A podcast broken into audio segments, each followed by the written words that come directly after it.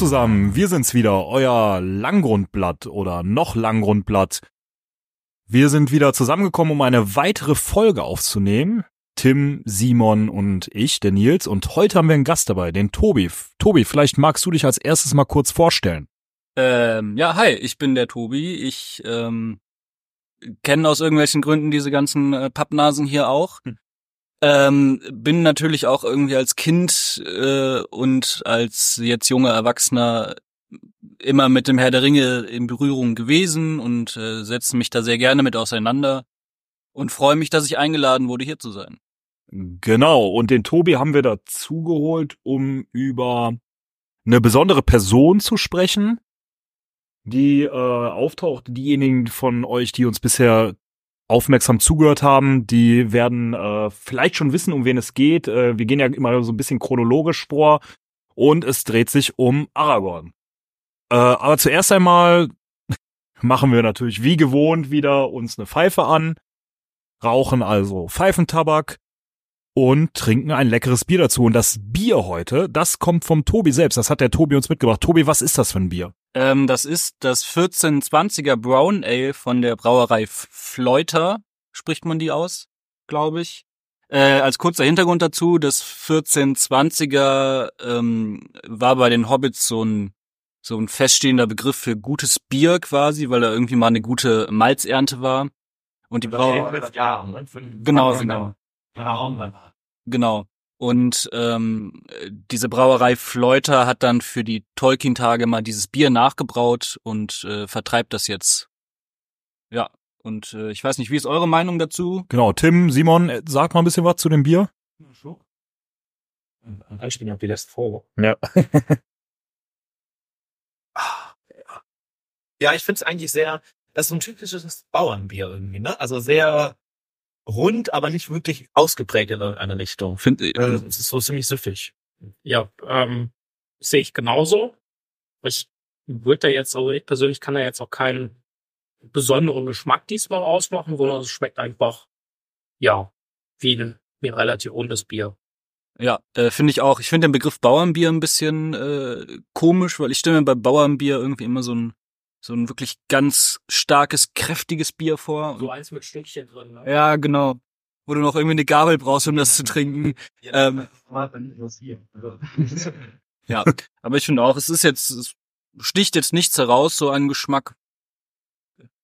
Ja, ich schließe mich einfach mal an. Ähm, genau, sticht nicht besonders heraus, ist aber schon süffig. Was ich ansprechend finde, ist irgendwie die Flasche. Ich weiß nicht genau warum, aber es ist eine 033er Flasche mit einem ja grünen, ja grünen ähm, Aufdruck drauf und äh, so einem Abbild von einem Fluss. Das erinnert mich sehr an den Anfang von den Herr der Ringe, von den Filmen von äh, Herr der Ringe 1 so. Man denkt an die Brücke, genau, oder halt auch so die der Prolog irgendwie so ein bisschen, wo Isildur irgendwie äh, ins Wasser fällt und der Ring da versinkt. Also irgendwie, aber schon eher die Brücke Auenland und es sieht so sehr gemütlich irgendwie aus. Also das, äh, die Flasche finde ich ansprechend. Dafür möchte ich nochmal ein Lob aussprechen. Dann rauchen wir natürlich wieder, ne? Und zwar haben wir uns heute den äh, von dem äh, Pfeifenhändler oder Tabakhändler Linsbach in Düsseldorf.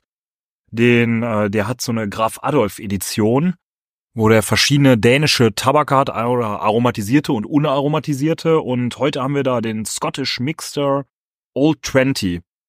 Ähm, vielleicht riecht ihr alle mal dran oder ihr habt gerade schon gerochen. Tim, was riechst du da so? Also das ist jetzt halt nicht so wie, wir haben ja das jetzt nur aromatisierte Tabak, ähm, dass man da denkt, oh, das ist ein Apfel oder so, sondern das ist Tabak. Tabak. Tabaks mein Schatz. Tabaks mein Schatz. Vielleicht sollten wir auch Literaturwissenschaft fallen lassen, vielleicht können die uns dann auch Fragen zum Plural beantworten. ähm, also ich finde aber, das riecht eher nicht wie Tabak, ne? Also einfach so, so ein bisschen nach Zigaretten tatsächlich schon fast. Ähm, aber trotzdem hat das so eine leicht, ja, erdige Note, finde ich. Ne? So wie ein bisschen leicht schokoladig, ganz leicht. Mhm. Ich würde vielleicht sagen, geht so in so eine leichte Zigarrenrichtung, vielleicht sogar mit dem erdigen äh, Aroma. Simon, du als äh, Neupfeifenraucher? Oh, das ist sehr,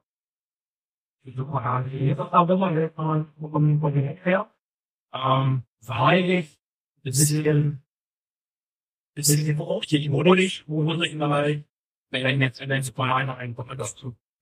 Der Tobi selber raucht nicht, aber wir haben gerade mal zusammen an der Tabakdose gerochen. Ähm, Waldfrüchte, würden wir sagen, und so eine leichte Zitrusnote. Ne? Also Genau, also ich finde, wenn man am Tabak riecht, dann merkt man es schon.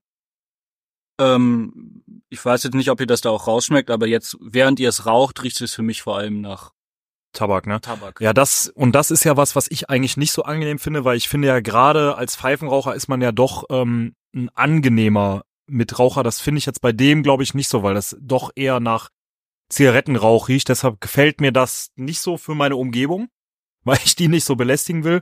Vom Geruch her an sich auch nicht so. Vom geschmacklichen her ist es eigentlich okay.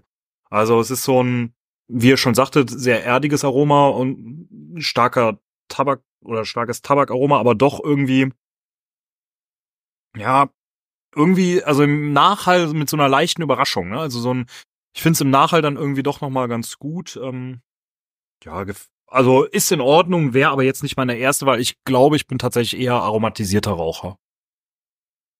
Du rauchst aromatisierte Tabak. Ja, genau. Also ich selber bin natürlich nicht aromatisiert. Das ist korrekt. Ja, dann machen wir wie gewohnt unsere kleine Intro-Musik und hören uns danach sofort wieder, um mit dem Thema zu starten. Aragorn.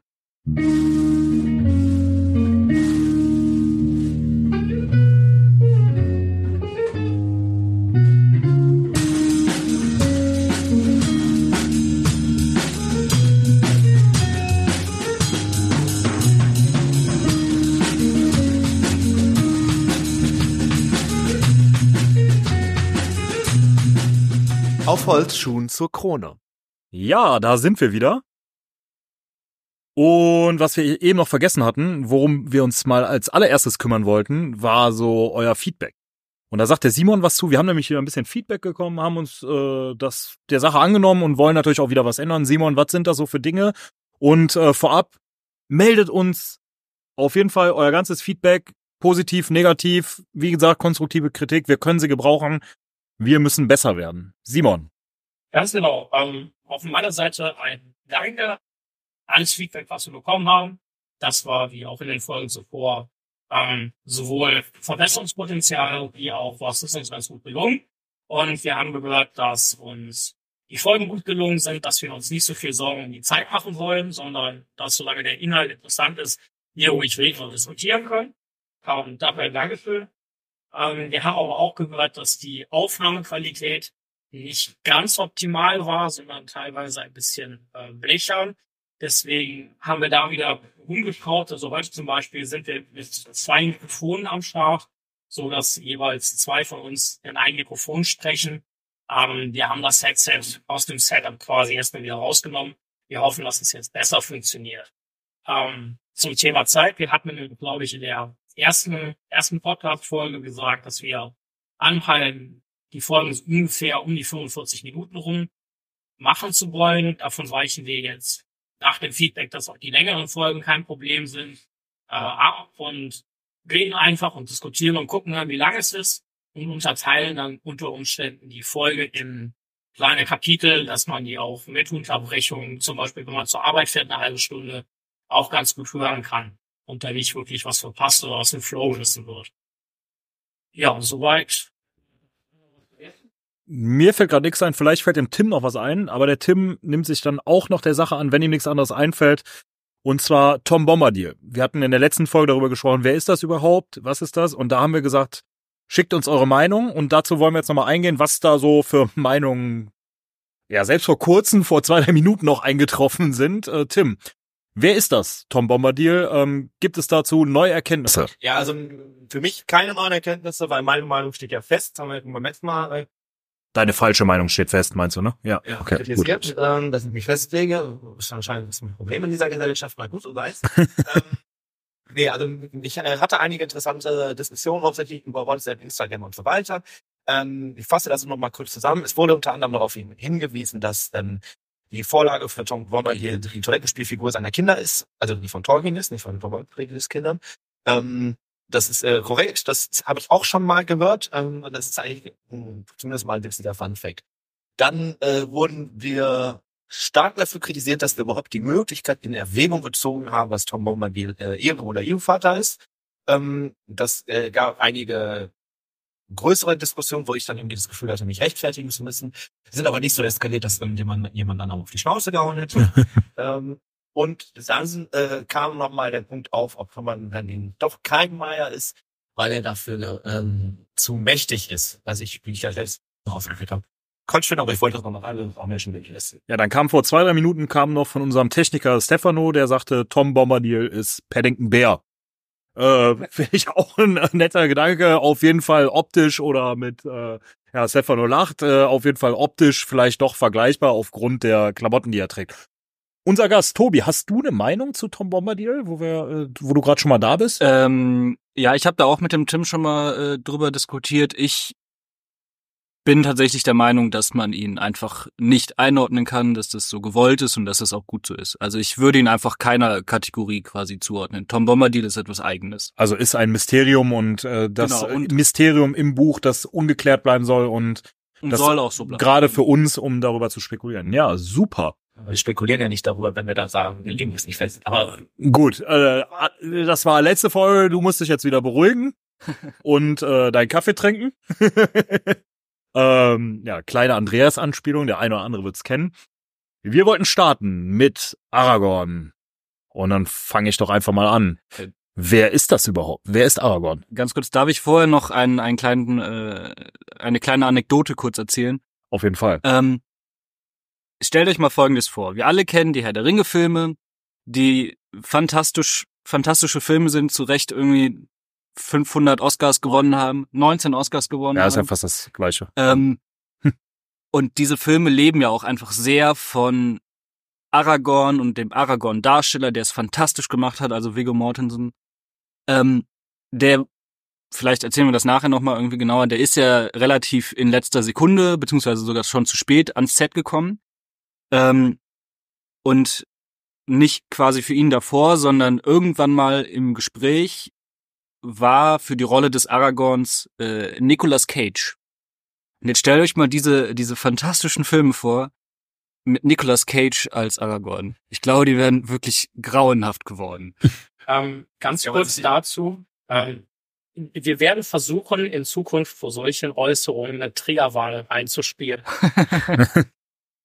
wenn wir jetzt eh schon abschweifen, bevor wir angefangen haben, das Thema ihr, ihr habt mich eingeladen. noch mal eine kurze, äh, eine kurze Meinung zu, äh, die ich jetzt einfach Die Frage ist ja, ob deine Meinung irgendwen interessiert. Ne? Aber stell sie trotzdem einfach mal in den Raum. Ja. Guckt doch mal Feedback, interessiert euch eigentlich?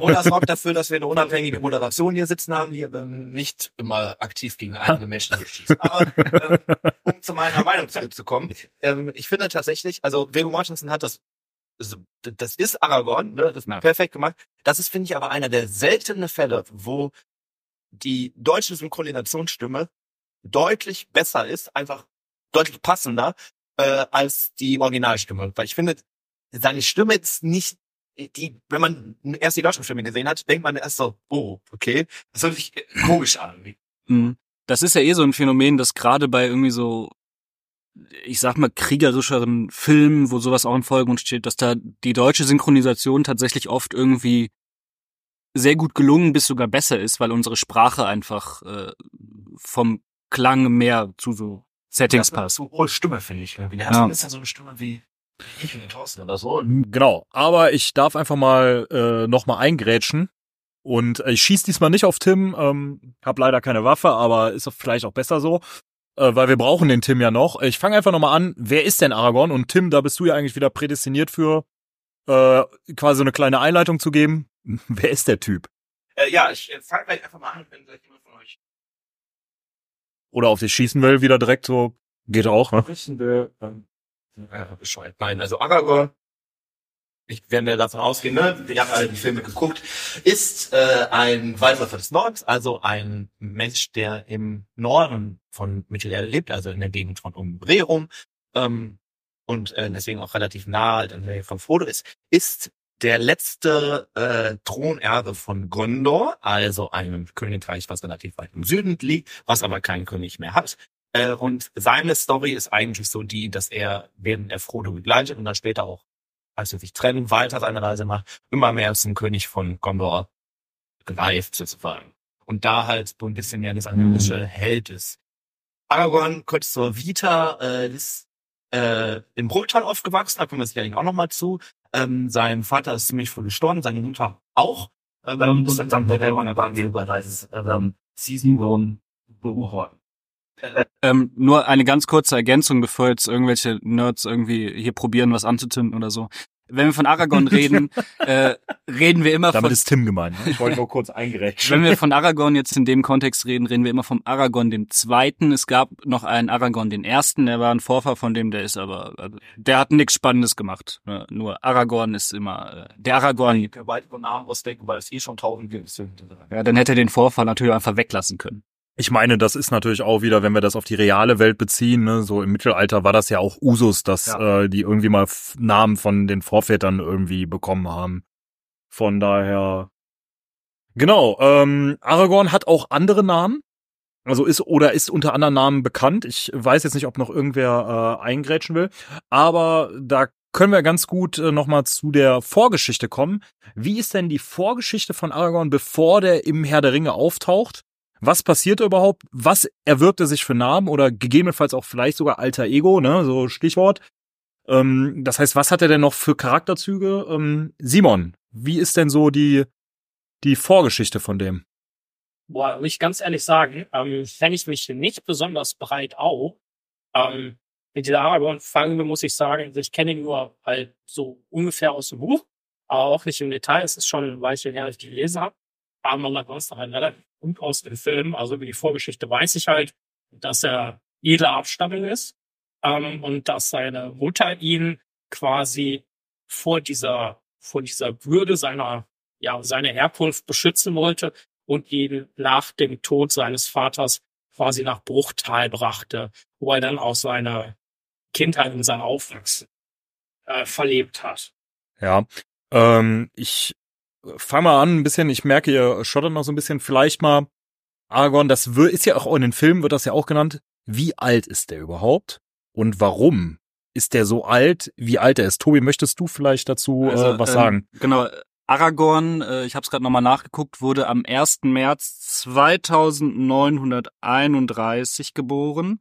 Der ist ähm, zu Zeiten des Filmes Die zwei Türme ist der 87, meine ich. Da gibt's eine sehr schöne äh, Szene in der Extended Version, genau, wo er das Eowyn erzählt und ihren Eintopf irgendwie wegschüttet, weil der widerlich schmeckt und äh, Gimli fängt auch an zu fluchen. Schaut die einfach mal auf YouTube oder so, die ist ganz witzig.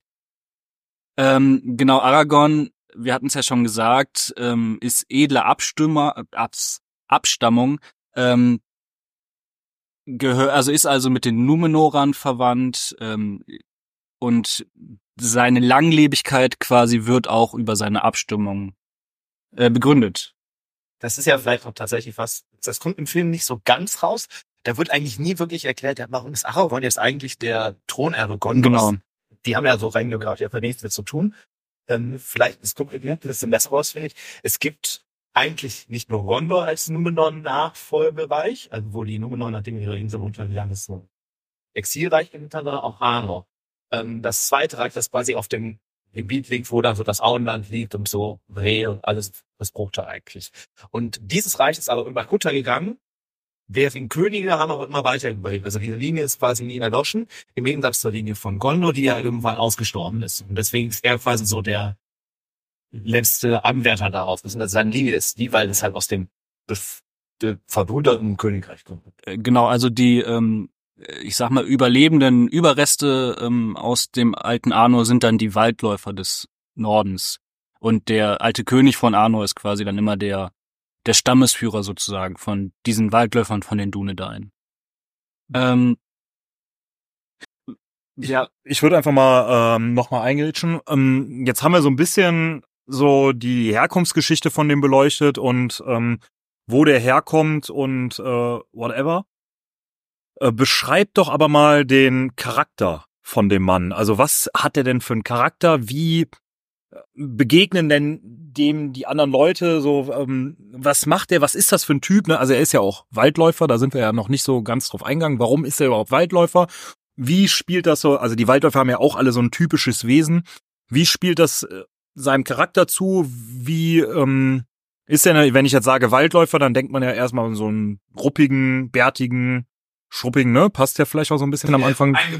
Genau, wie der eingeführt wird und wie ist denn, der, äh, aber im Film kommt das natürlich nicht so richtig rüber, weil der Film natürlich mit vier Bildern arbeitet, aber mit wenig Erklärung, ne? Vielleicht, Tim, genau, sag einfach mal was dazu. Also, das denke ich, ist die erste Szene, wo Aragorn in Film vorkommt, ist ja die im Jensen, wo die Comics irgendwie sitzen und ganz verloren sind, weil Gandalf nicht aufgetaucht ist und Aragorn quasi mit der Pfeife in der Ecke sitzt und da sogar mit Kapuze und nur diese Pfeife quasi nicht erleuchtet äh, gezeigt wird.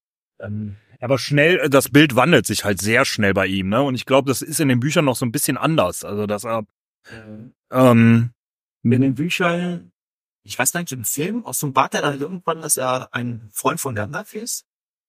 Also im Buch auf jeden Fall. In, Äh, in den Filmen meine ich auch. Er Ja. sagt auch irgendwie zu, Er sagt, er sagt, er sagt in den Film ja, dass die nicht auf den Zauberer ja, er kriegt es, glaube ich, mit, dass die auf den Zauberer warten, ne? Und passt dann auf die auf, so. Weil die nach Gandalf, glaube ich, fragen, meine ich. ist, als jemand zu erkennen, der mehr weiß als die allermeisten und der Gandalf kennt und der auch weiß, dass Frodo beziehungsweise die Hobbits auf Gandalf warten.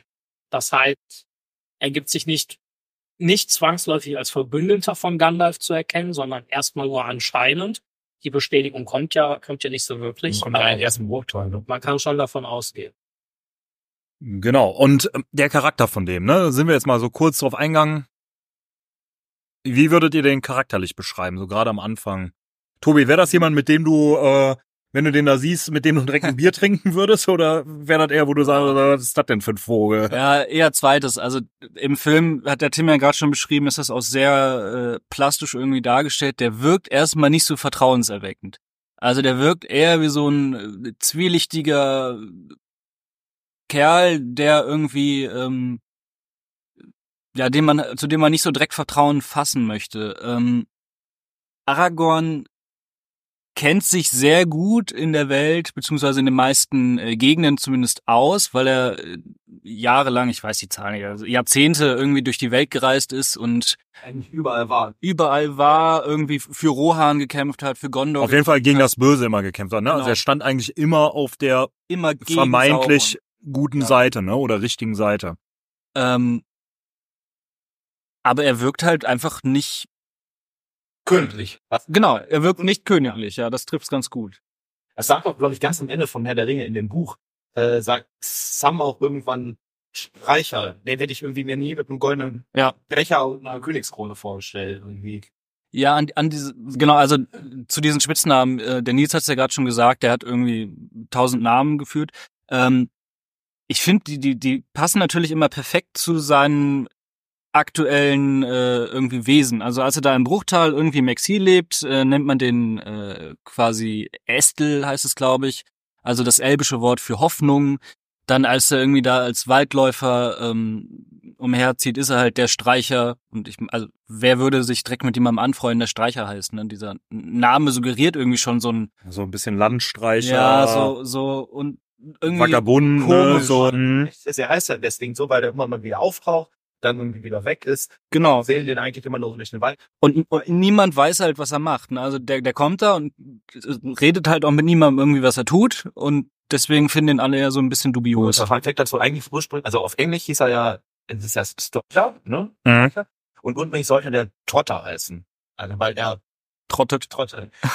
Aragorn ist aber tatsächlich auch eigentlich ursprünglich als Hobbit geplant gewesen, äh, der äh, aber trotzdem gegen Sauron gekämpft hat und äh, noch ein kurzer, ganz nerdiger Flex irgendwie ähm, als einziger Hobbit Schuhe hatte aus Holz, weil Sauron ihn gefoltert hat und ihm die Füße verbrannt. Also er war ein Niederländer quasi. Er war quasi der erste Niederländer in Mittelerde. Ist das, äh, ist das übernommen worden, das mit den Füße verbrannt? Ich, da, das weiß ich gerade gar nicht. Nee.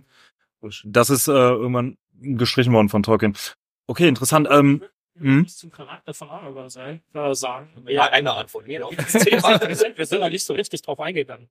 Ähm, auf mich wirkt er auch eher, ja, nicht unbedingt einladend, sondern eher distanziert, sehr rau. Ähm, auf der anderen Seite, durch sein Tun und Handeln, vermittelt er zumindest den Eindruck, dass er weiß, was er tut. Ja. Dass er, dass er eine gewisse Selbstsicherheit und Gewandtheit ausstrahlt. Er hat ja auch schon ein bisschen Lebenserfahrung, ne? Mit seinen 83 oder 87 Jahren. 87 87 war es, ne? Zumindest Teils, zweiten Teil quasi die, die zwei Türen. Mhm. Ähm, ja. Ja.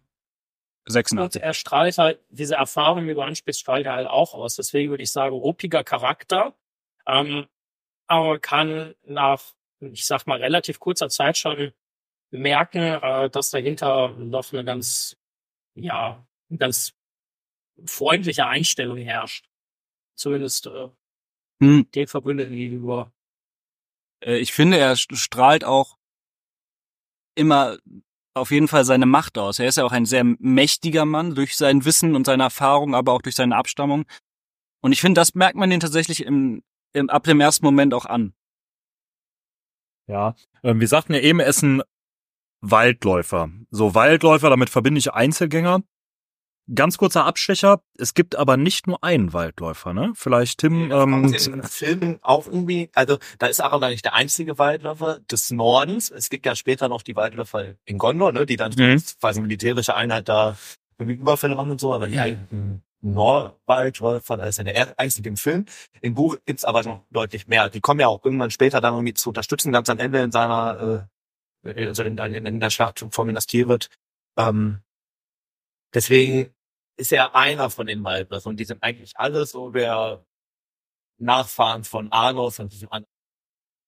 also alles so ein bisschen so, ja, ich benutze einfach mal dieses Wort so ein bisschen Übermenschen, ne? Also außergewöhnlich hohe Lebenserwartung, ähm, kräftiger, intelligenter, aber trotzdem irgendwie Einzelgänger, vielleicht auch, weil sie verfolgt wurden, was vielleicht auch so ein bisschen in seinen Charakter reinspielt. Also er gehört ja zu einer bedrohten Art, weil er ist ja einer der letzten Menschen dieser Art, dieses Geschlechts. Wurden, wurden, wurde, wurden die verfolgt? Ja, also schon. So, letzten Endes, dadurch, dass das Königreich Arnor ja unterging, ähm, und auch das Geschlecht und die Linie der Numenore sich immer weiter ausdünnt, äh, haben sie keine wirkliche Heimat. Es sind so gesehen Exilanten. Also sie bewohnen zwar noch die, die Nord nördlichen Länder, also die Gegend des Königreichs Arnor, ehemaligen Königreichs. Genau, aber eher die Ruinen und wachen halt in dieser Gegend, ähm, ja, nicht so richtig über den Frieden, weil halt kein Königreich mehr da ist, aber äh, sie sorgen schon dafür, dass äh, Bedrohungen wie äh, irgendwelche Orks, wilde Waage etc. pp. Ähm, sich da auch nicht nicht zusammenbrochen. Schützen ja auch die Hobbits zum Beispiel. Genau, Äh, das hätte ich jetzt auch noch erwähnt. Ähm. Ähm, und letzten Endes, äh, ich glaube, das haben wir auch in der ersten Folge angesprochen zum Auenland. Ähm, diese Waldläufer, also wo, wo, wo Tim, glaube ich, erwähnt, dass die Hobbits gar nicht wissen, dass sie beschützt werden. Ähm, diese Waldläufer äh, beschützen das Auenland. Das heißt, die patrouillieren die Grenzen rund ums Auenland. Und äh, Warum machen die das? Ähm, erzähl erstmal, Tim. Wa warum machen die das? Warum beschützen die das Auenland? Was ist am Auenland so beschützenswert, außer dass da der Ring ist, was die aber nicht unbedingt ja wissen? Ja, also zum einen meine ich, dass irgendwann mal gesagt wird, dass Gandalf sie auch darum gebeten hat, ne, weil er schon irgendwie von Anfang an wusste, dass irgendwas, irgendwann werden die Hobbits wichtig. Genau, und sind so äh, klein, irgendwo, irgendwofür werden die schon ihren Sinn haben. Aragorn ist ja auch, ähm, äh, der lernt den Gandalf, glaube ich, kennen, da ist er 25 oder sowas und ist dann seitdem, äh, arbeiten die halt zusammen gegen Sauron. Ähm, was Ich ich finde eigentlich auch so wie, ähm, eigentlich Sauron beide Hauptfeinde, ne? Ja. Eher so spirituell und ähm, Aragorn eher so militärisch. Genau. Dazu der Frage, wird Aragorn verfolgt? Ähm, also Simon hat es gerade schon sehr schön gesagt mit den Waldläufen und so. Aragorn speziell wird aber auch nochmal expliziter von Sauron gesucht, weil Sauron weiß, okay, da ist dieser Thronerbe von Gondor, ähm, der wird mir gefährlich, wenn ich da nichts gegen mache und ähm, dann sucht und verfolgt den halt wirklich. Das ist auch der Grund, warum äh, Aragorn dann halt im Exil im Bruchtal lebt und halt Estel Hoffnung heißt, weil in ihm die Hoffnung steckt, diesen, diesen Widerstand quasi äh, anzuführen. Ja. Jetzt haben wir jede Menge irgendwie über den gesprochen, wie er ist, als sie ihm begegnen, ruppig, ja, nicht unbedingt so ansprechend, einzelgängerisch. Wie entwickelt er sich im Laufe? Wir müssen leider so ein bisschen vorweggreifen, um den Charakter von ihm komplett zu beleuchten. Tim, du hast ja auch gerade schon mal sowas gesagt, wo äh, Samwise Gamgee dann am Ende sagt, ähm, Aragorn oder Streicher, den hätte ich mir niemals mit einer Krone vorstellen können. Wie entwickelt er sich im Laufe der Geschichte? Was macht er so für Erfahrungen durch und was macht er so für Wandlungen durch, wo wir sagen können, ah, okay, da passiert ein Charakterwechsel. Ähm, ich glaube, da müssen wir einmal unterscheiden, reden wir über das Buch oder den Film. Weil im Buch könnte man eigentlich sagen, ja, wenig, weil Tolkien ja seine Charaktere sowieso irgendwie wenig entwickelt, sondern eigentlich mit relativ starren äh, Charakteren arbeitet. Im Film macht er eine ziemlich große Wandlung durch, finde ich, weil er selber äh, irgendwie über diese Weise lernt, ein, ein Anführer zu werden. Er wird irgendwie so vom Einzelgänger dann irgendwann zum, zum König. Im Buch erscheint er von Anfang an eigentlich dann, sobald man gecheckt hat, dass das eigentlich, dass da mehr hintersteckt als dieser äh, Von Anfang an königlich. Ne? ja, trotzdem wegen der ähm, Taten. Im, Im Buch ist er auch deutlich schärfer auf den Thron. Also im, im Film ist er ja eher so, ist diese, dieses Thronerbe-Geschichte eher so eine Bürde, hat man manchmal das Gefühl für. Genau, er hat da gar nicht so richtig Bock Genau, drauf, der- ne? der Er macht das da halt. eher ab. So. Genau. Es gibt auch immer Szenen, wo der sich irgendwie selber überlegt, soll ich das jetzt machen oder Genau. Und im Buch ist er halt schon deutlich darauf, also der weiß, je- also lange war es quasi die, der falsche Zeitpunkt und wenn dann der Zeitpunkt ist, möchte er diesen Thron auch wirklich mit aller Macht haben quasi. Hm.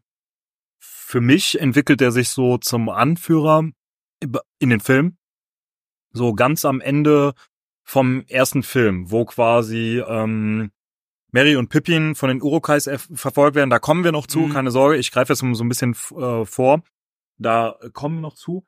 Wie gesagt, ähm, aber da ähm, Frodo und Samwise Gamgee haben ja ihren Auftrag. Es geht um den Ring. Sie äh, wollen den Ring nach ähm, zu äh, Sauron bringen oder zum Schicksalsberg bringen. Und der äh, Aragorn entscheidet sich aber, alles klar, die haben ihren Auftrag. Unser Auftrag ist nicht ganz klar, wir sollen eigentlich sie beschützen, aber Mary und Pippin haben keine Lobby, die sie beschützt. Und er hat da so einmal so dieses Beschützerische. So, ich möchte den beiden helfen, die quasi Wesen sind, die sich nicht unbedingt, die nicht unbedingt in der Lage sind, sich selbst zu helfen, was ja beispielsweise auch vergleichbar ist mit dem Schutz von dem Auenland. Als auch äh, Sam und Frodo haben sich für ihren Weg entschieden, Mary und Pippin aber nicht. Den beiden müssen wir helfen und der drückt das ja auch der überbleibenden Gruppe, also Legolas und Gimli, ja mehr oder weniger auf und sagt, wir machen das jetzt. Und es genau und ist in dem Moment ganz klar Anführer dieser Gruppe. Das finde ich in dem Moment wird mir das persönlich immer so das erste Mal bewusst. Ne? Vorher sagte er ja auch was, aber da ist ja auch immer noch Gandalf dabei. Genau, ähm, ich, ich glaube, dieser Grundstein wird dafür in Moria gelegt. Also vorher war klar, Gandalf führt diese Gefährten an. So, Gandalf hat den Plan. Dann ist Gandalf aber halt irgendwie blöderweise nach äh, Ja, Gandalf ist der Kopf und Aragorn so ein bisschen der Körper Genau. oder die Muskeln, ne? So. dann, wenn Aragorn da in den Abgrund fällt, äh, Gandalf in den Abgrund Das fällt, wäre interessant. wenn Aragorn in den Abgrund fällt, ja. Ähm, wenn Gandalf in den Abgrund fällt, dann hat diese Gemeinschaft halt ihren seinen Anführer verloren und dann wird Aragorn fast schon gezwungen, in diese Rolle zu gehen, weil er halt der Einzige ist, der das leisten kann. Da gibt es im Buch tatsächlich auch irgendwann zwischen Lorien und ähm, dem, äh, wo das dann am Ende zersprengt wird, sagt er irgendwie auch nochmal so ein Kapitel von wegen, dass, dass er zweifelt, hat er das richtig gemacht, äh, irgendwie fühlt sich, dass er sich auch überfordert fühlt irgendwie gerade, weil er ihm dann halt doch irgendwie viel zu äh, wächst. Und er wird ja dadurch dann auch gebunden, ne? Weil Stimmt, zumindest hat er ja ursprünglich vor, er geht mit Frodo erstmal Richtung Süden, geht dann aber irgendwann schon Richtung Minas Tirith und möchte gegen Sauron kämpfen. Ja. Und das geht halt in dem Moment nicht mehr, wo Gandalf in den Abgrund fällt, weil ihm dann diese Rolle des Beschützers von Frodo richtig zufällt. Genau, und er erkennt eigentlich diesen Überauftrag des Ringbeschützens und er erkennt dann aber die Notwendigkeit von dem Auftrag ja letztendlich abzuweichen und mittlerweile, ja, ich denke mal, Mary und Pippin sind mittlerweile seine Freunde und seine Freunde dann zu schützen. Also die, die seine Hilfe nötig haben, weil Sam und Frodo für ihn in dem Moment nicht so sehr die Hilfe nötig haben. Und vielleicht erkennt er auch, dass es geschickter ist, nicht in dieser Riesengruppe zu wandern, sondern eben halt nur zu zweit, schön unauffällig, ne, man kann sich leichter verstecken. Genau, und ähm, eben mehrere Wege zu gehen. Ähm, ich würde auch gerne noch mal auf die Entwicklung eingehen. Und äh, ja, im Buch ist die nicht so erkennbar, wie es im Film dann in meinen Augen zu sehen ist. Ähm, und zwar entwickelt sich Aragorn im Film ja relativ eindeutig vom einfachen Waldläufer, das hat Tim eben auch schon angesprochen, quasi am Ende hin zum König.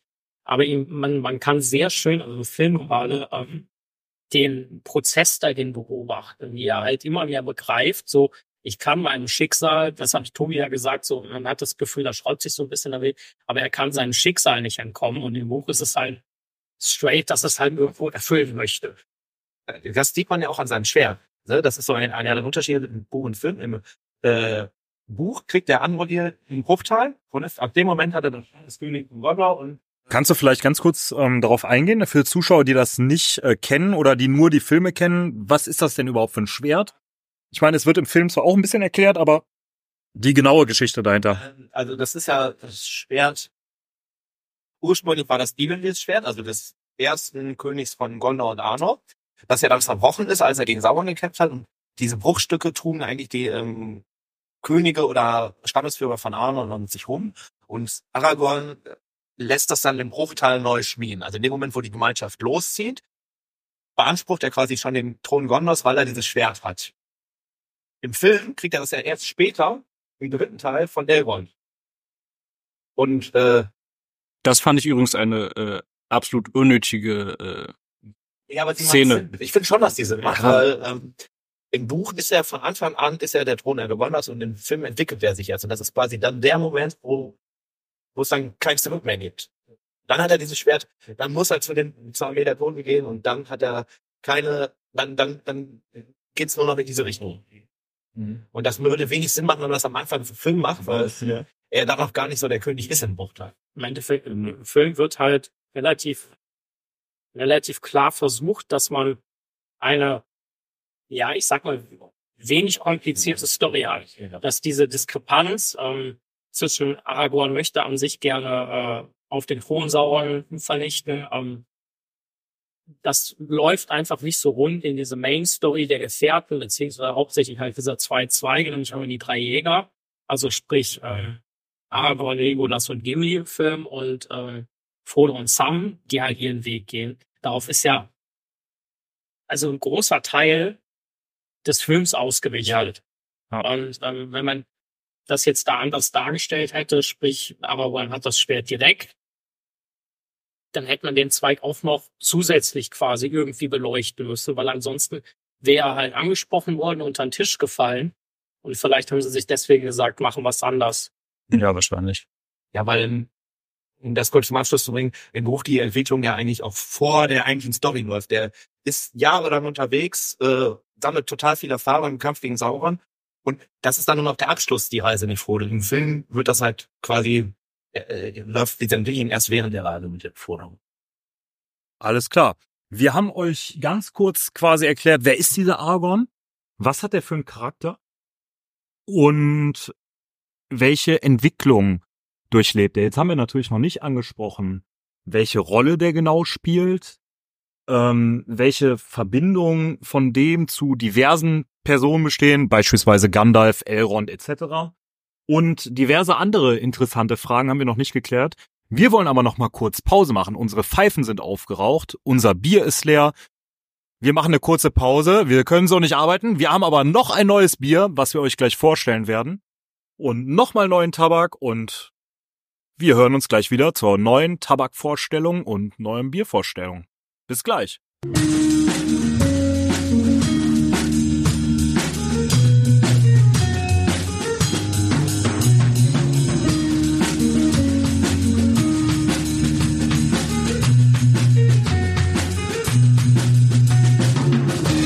Sind wir wieder mit der zweiten Biervorstellung für heute und heute haben wir heute euch nochmal einen ganz besonderen zweiten Gast äh, hier ähm, ja vorbereitet oder ähm, erscheinen lassen. Also ihr werdet es jetzt merken, ich weiß nicht genau, welche Formulierung ich merken soll. Der Steffen, unser Bierbeauftragter, der immer das leckere Bier für uns kauft, der wird euch jetzt mal äh, sagen, was wir denn gerade hier wieder trinken und wonach es schmeckt. Ja, dann einen schönen Hallo von mir. Ich stelle das Bier vor. Ähm, wir trinken heute King Goblin. Das ist von der Brauerei Witchwood, die tatsächlich auch im Witchwood in England äh, brauen. Und King Goblin hat, äh, ist ein ganz spezielles Bier. Das ist ein Saisonbier. Das wird nämlich nur bei Vollmond gebraut und wird deswegen auch etwas stärker gebraut als äh, die normale Hobgoblin-Serie. Also ein Vollmond Mondbier ist ein Vollbier. Also wird das auch quasi im Vollmond äh, Licht gebraut oder Ja, ja. tagsüber, wenn voll? Nein, nein, die machen das dann nachts während der Vollmond. Ja, cool. Zumindest behaupten sie das. Ja, auf der auf der Flasche ist so ein äh, Goblin-König. Erinnert mich so ein bisschen an den König äh, aus der Hobbit. Diese Äh, grauenhafte CGI. Diese, ja, so ein bisschen, ne? Also ein bisschen dünner vielleicht, aber so mit der Krone irgendwie. genau. Peter Griffin. Ja. genau. Ja, Steffen, wonach schmeckt es? Ganz kurz. Also ich finde, es schmeckt eigentlich typisch gierig. Es ist Imperial Ruby Ale. Ähm, deswegen, also es ist wirklich wie ein Standard Ale eigentlich vom Geschmack her. Nur ich finde schon, dass man die Stärke auch mehr. Ja, äh, das ist eher so ein Bier, das ich als Bauernbier bezeichnen würde. Um mal, Du äh, hast eben selber gesagt. Ah, Nee, der ich Tim hab ja widersprochen. okay. Mhm. Alles klar. Steffen, danke für deinen kleinen Einspieler. Vielleicht werden wir dich jetzt öfter mal vorstellen, weil der Steffen versorgt uns immer wunderbar mit leckerem Bier.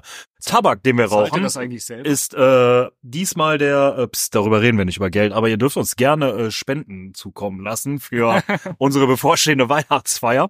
Ähm, und dann haben wir uns auch einen neuen Tabak äh, oder einen neuen Tabak in die Pfeife gestopft. Diesmal den, äh, auch von Linsbach wieder, vom Pfeifenhaus Linsbach, den äh, Graf Adolf Tabak, ein Danish Classic 30 heißt er. Die haben da irgendwie 30, 50, 70, 90, glaube ich, in so 20er Schritten.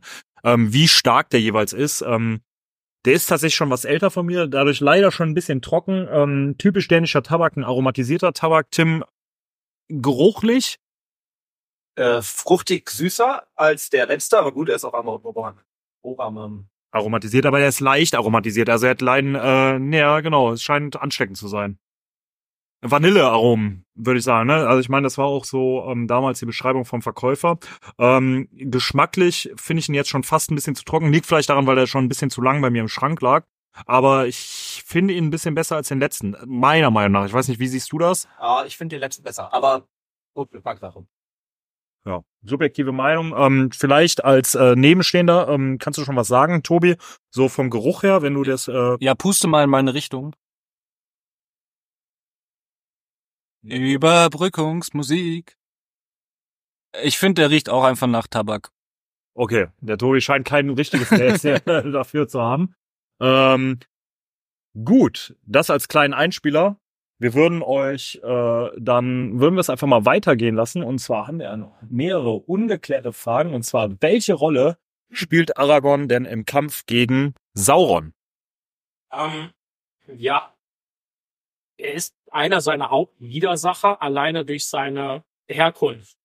Ähm, wird ja auch quasi sein, ja, fast sein ganzes Leben lang darauf vorbereitet, ähm, das, das Erbe der Könige von Gondor beziehungsweise Angor ähm, anzutreten und äh, Das ist ja ein, Sauron letzten Endes eine Aufgabe, die er hat. Ne? Also, Genau. Ist Sauron sauer. letzten Endes darauf zu, herauszufordern und zu besiegeln. Ähm, so kann man sagen, wenn man es, äh, ja, wenn man es so möchte, hat Sauron im Endeffekt in Gandalf zwar seinen ärgsten und fleißigsten Widersacher, aber in Aragorn seinen vermutlich potenziell tödlichsten. Das Ja. ist deswegen, weswegen Aragorn für Sauron auch so unheimlich gefährlich ist, zumal Sauron auch nicht genau weiß, wer ist eigentlich dieser eine Erbe, der da noch rumrennt und wo steckt der? Genau. Ähm, Der, äh, also der Sauron ist halt, der hat Angst vor ihm. Er weiß, wie du sagst, er weiß, es gibt ihn. Ich weiß nicht, wo ist er, was macht er gerade, was kann ich gegen ihn tun? und gegebenenfalls auch, wer unterstützt ihn und Genau. ihn. Der, der äh, führt irgendwie quasi das Schwert wiedergeboren, das mich beim letzten Mal besiegt hat. Da hat er einfach unheimliche Angst vor. Und ich würde auch sagen, Aragorn ist eine der vier Personen, die am stärksten dafür verantwortlich sind, dass Sauron äh, gestürzt wird. ähm, Willst du, Zweite Frage stelle, wer sind die anderen beiden? So ganz äh, würde mich auch interessieren. Gandalf. Frodo, Sam. Okay, geht mit. Ähm, die, ich glaube tatsächlich, dass ein anderer Punkt ist, weil da- das ist einfach eine militärisch-politische Frage. Aragorn hat halt so das Potenzial, auf den Thron Gondors zu gehen. Und das ist so der Führer der freien Welt sozusagen, der König von Gondor. Das ist das letzte, das größte Königreich. Und da ist einfach die Gefahr für Sauron sehr groß, dass sich da was gegen ihn vereint. Also der Es- Führer der freien Welt, quasi so der Trump äh, Mittelerdes, ja? Äh, Genau, also so quasi das so äh, im Sinne von Elendil 2.0 wirklich, ne? Elendil hat das letzte Bündnis angeführt, Aragorn führt das allerletzte Bündnis quasi an und äh, wirft Sauron dann endgültig nieder. Ich glaube, ich glaube, im Film wird es auch mal angesprochen, ähm, dass Aragorn oder derjenige, der halt den Thron Gondors wieder besteigt und die Völker der Menschen unter seinem Banner vereint. Ähm, weil die, Völker- die, die Völker der Menschen wird ja auch ein bisschen zerstritten, sich nicht ganz blau, denen geht's allen eher nicht ganz so gut. Und wenn halt dieser eine hervortritt, in dem Fall dann Aragorn, und sagt so, hier, ich bin jetzt der König, wir vereinigen uns wieder und dann äh, klatschen wir den Sauron weg. Links, rechts, zack, erledigt. Was ist der nächste Tag? Ja. Ja, wenn es ja mal so einfach wäre, ne? Das wäre ja dann doch schön. äh, dazu, gibt es irgendeine Szene euch bekannt, wo Aragorn etwas nicht schafft, wo ihm etwas nicht gelingt? ähm, im Film ja. Und zwar hört er Arwen, ähm, die die Hobbits und Aragorn nachts findet, nachdem sie von den Nachtschool attackiert wurden, als er versucht, Frodo zu verrasten, nicht. Stimmt, er wird von ihr Stimmt, ja, quasi überfallen. stimmt. Ähm, Das heißt, er wird ja wirklich völlig übertötet. Ja. Und äh, ja, es gibt noch eine zweite Szene in beiden, äh, die Trennung der Gefährten. Er kommt eigentlich zu spät, um Boromir Mhm. zu retten, um die, zu verhindern, dass die Aragorns äh, ge, also weggenommen werden. Das wird im Buch auch immer noch mal so gesagt. Da, da, da, da gibt es so, ein, so eine Szene, wo man quasi seine Gedanken liest und äh, der Gedanke ist irgendwie, heute ist alles schiefgelaufen, was ich irgendwie gemacht habe. Bei dieser Trennung. Okay. Ich hätte, ich hätte im Film tatsächlich noch eine Szene. Mir würde auch noch einer einfallen. Okay, ich glaube, meine Frage war anscheinend sehr dumm, aber ich fallen sehr viele ein. Die ist an sich ganz lustig, weil äh, mit, mit etwas Zeit und Nachdenken findet man was jetzt zwar zwei Szenen. Auf der einen Seite ähm, bekämpft Aragorn im zweiten Teil äh, der Filme, also die zwei Türme, ähm, ja, Sharpu, den Anführer der Wagreiter, und Stimmt, er fällt die Klippe runter. ähm, am Zaumzeug von Sharpus Wag. Er kriegt zwar Sharpu getötet, aber der Wag springt mit Aragorn die Klippe runter, weil der sich dann nicht befreit. Stimmt. Und noch etwas, Aragorn schafft es nicht, das komplette Essen, was Eowyn vorsieht, völlig zu verschütten und muss die in den Pass. Äh, mir würde auch noch was mit Eowyn einfallen und zwar in der äh, Liebesgeschichte vielleicht. Sie ist ja doch so ein bisschen verliebt in ihn am Anfang. Das war ein ganz kleines bisschen, ne, was sich dann aber ja doch irgendwie äh, vielleicht hinterher so ein bisschen rauswächst. Aber am Anfang schafft er es nicht, er geht halt einfach nicht, ne, weil zwei Frauen, er muss sich halt entscheiden, also macht der eine unglücklich.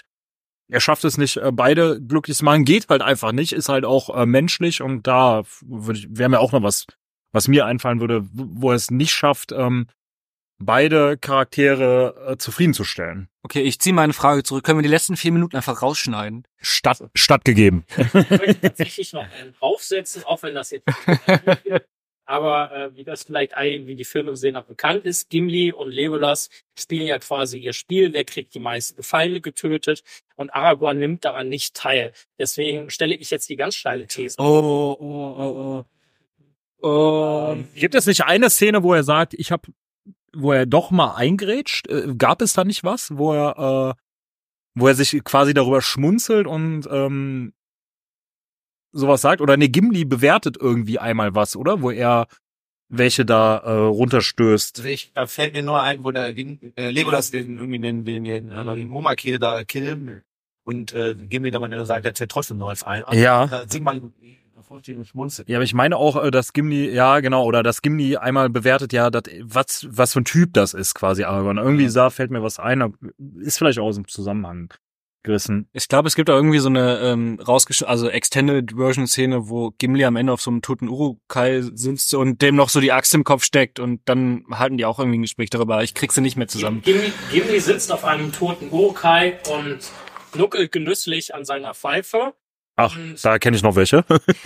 Legolas, Legolas sagt halt, dass er, ich glaube, 42, 42 äh, Urukai getötet hat.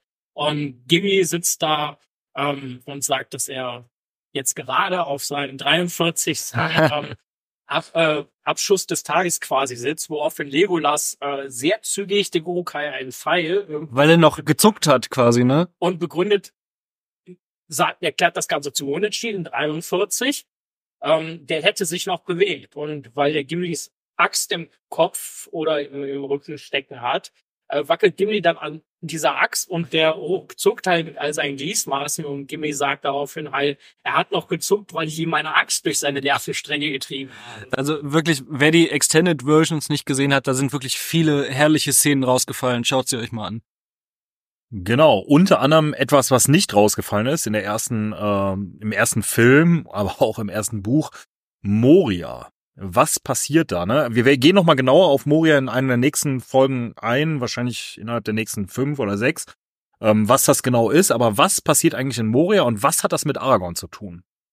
Ich möchte da äh, noch etwas äh, vorweggreifen. Es gibt bestimmte Szenarien, in denen man nicht nach Moria gehen sollte. Wir hatten eigentlich auch noch eine Spielempfehlung verbrochen, ne? Ich glaube, auf Spiel sein.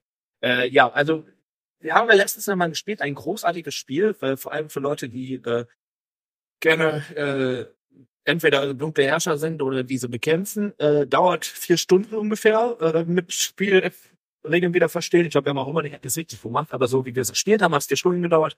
Ähm, Und es hat Spaß gemacht, auf jeden Fall. Spaß Genau. Abenteuer Mittelerde. Es äh, gibt es, glaube ich, nicht mehr überall. Ich weiß nicht, ob das noch vertrieben wird, aber wenn ihr irgendwo auf einem Flohmarkt oder sowas ergattern könnt, äh, holt es euch. Es lohnt sich wirklich. Man muss aber sehr viele Teilchen. Auf jeden Fall, da sollte man niemals seine Spielfigur nach Moria bewegen, weil was erweckt man da? Den Baron natürlich, der für Aragons Entwicklung ja schon eine gewisse ähm, Rolle gespielt hat. Jetzt nicht, weil Aragorn gegen den Balrog gekämpft hat, aber weil äh, der gegen Gunnar gekämpft hat. Und das für Aragorns Rolle, einmal in der Gemeinschaft, aber auch dann natürlich im Kampf gegen Sauron, ähm, ein entscheidender Punkt war, weil in dem Moment, wo Gandalf die Klippe runterfällt, ist Aragorn eigentlich der letzte Mensch oder die letzte Person, die Sauron gefährlich werden kann. Abgesehen von Frodo mit dem Ring, okay, aber der, da könnte man ja auch jeden anderen hinschicken, erstmal nach Mordor. Ah, ste steile These. Ja, vielleicht nicht jeden, aber klar, es hätten auch Günther und Heinz äh, heißen können, ne? Und, aber Aragorn aufgrund seiner Entwicklungsgeschichte schon äh, relativ eindeutig halt der einzige, bei dem es doch so klar ist. Ja, Was passiert denn da in Moria genau und warum ist das wichtig im Bezug zu oder warum ist das wichtig, was da in Moria passiert, dass Gandalf quasi ähm, da runterfällt und was macht das mit Aragorn? Was passiert genau mit dem und was ändert sich an dem? ähm, ja, wir haben das ja eben schon mal kurz angerissen. Also äh, kurze Erinnerung: äh, Die Gefährten gehen durch Moria, der Balrog kommt, äh, Gandalf stellt sich auf die Brücke, sagt, du kannst nicht vorbei, ähm, und fällt die Brücke runter. Also im, äh, im Film, ne? Also im Buch äh, sagt er, sagt er ja, Was das ist. Die Szene ist eigentlich sehr, sehr dunkeltreu, soweit ich weiß. ja, und aber mit dem Fleet, darauf will ich hinaus, ne? Also wir hatten das eh immer. Das ist sowohl Buch als auch Film. Äh, äh, wo war ich? Genau, also äh, Aragorn fällt die Brücke runter. Ich hab's eben schon mal gesagt. Gandalf fällt die Brücke runter. Was Ähm, wäre passiert, wenn Aragorn Genau. gefallen wäre wie Gandalf? Schreibt uns äh, diesen Podcast mal bei Instagram, dann kriegt ihr von mir äh, eine Flasche Bier geschenkt, wenn ihr eine witzige Idee Eine habt. gute Flasche Bier. ähm, genau, Gandalf fällt die Brücke runter und die Gefährten stehen ohne Anführer da erstmal. Und äh, Aragorn sagt dann direkt so, ich führe euch jetzt. Gandalf sagt das doch sogar vorher noch, ne? Als Gandalf klar wird, ich kämpfe jetzt gegen einen Balrog, sagt er irgendwas vom Weg, zumindest im Film, äh, führe du sie weiter. Echt? Balrog? Ja, Ja, echt? Balrog. einen. Ähm, aber das äh, unterstreicht den Punkt noch mehr, auf den ich hinaus wollte. Aragorn hat sich diese Rolle nicht ausgesucht. Er hat sich nie diese Anführerrolle ausgesucht. Weder bei den Gefährten noch irgendwie König zu werden. Da, da wird man halt reingeboren. Da konnte er, also er wollte, das, also er hat sich das nicht ausgesucht. Und er sieht sich dann halt einfach in der Pflicht, ähm, um seine Freunde zu retten, diese Mission anzuführen.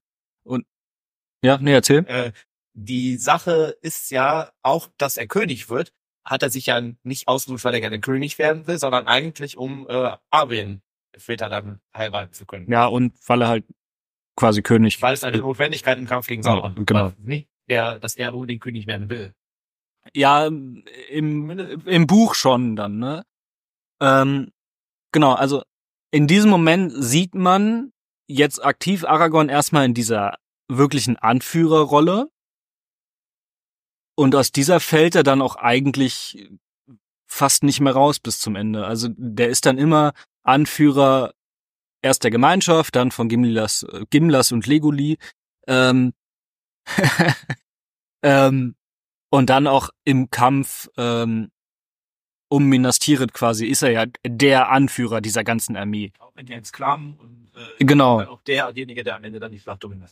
Also, Genau. Und führt das letzte, äh, das, äh, diese, dieses Marsch vor, auf- vor die äh, Pell, vor das Schwarze Tor an quasi.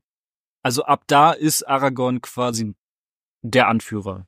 es gibt äh, direkt nachdem die aus Moria raus sind, eine Szene im Film, wo dann die alle da rumsitzen und trauern irgendwie und von wegen äh, ich, ich, äh, Gandalf ist tot und ähm, und äh, wird, kommt er so richtig in diese Rolle rein, weil man muss sich ja vorstellen, der hat irgendwie quasi sein Leben lang mit Gandalf äh, zusammen gegen Sauron gekämpft und der ist da gerade die Klippe runtergefallen.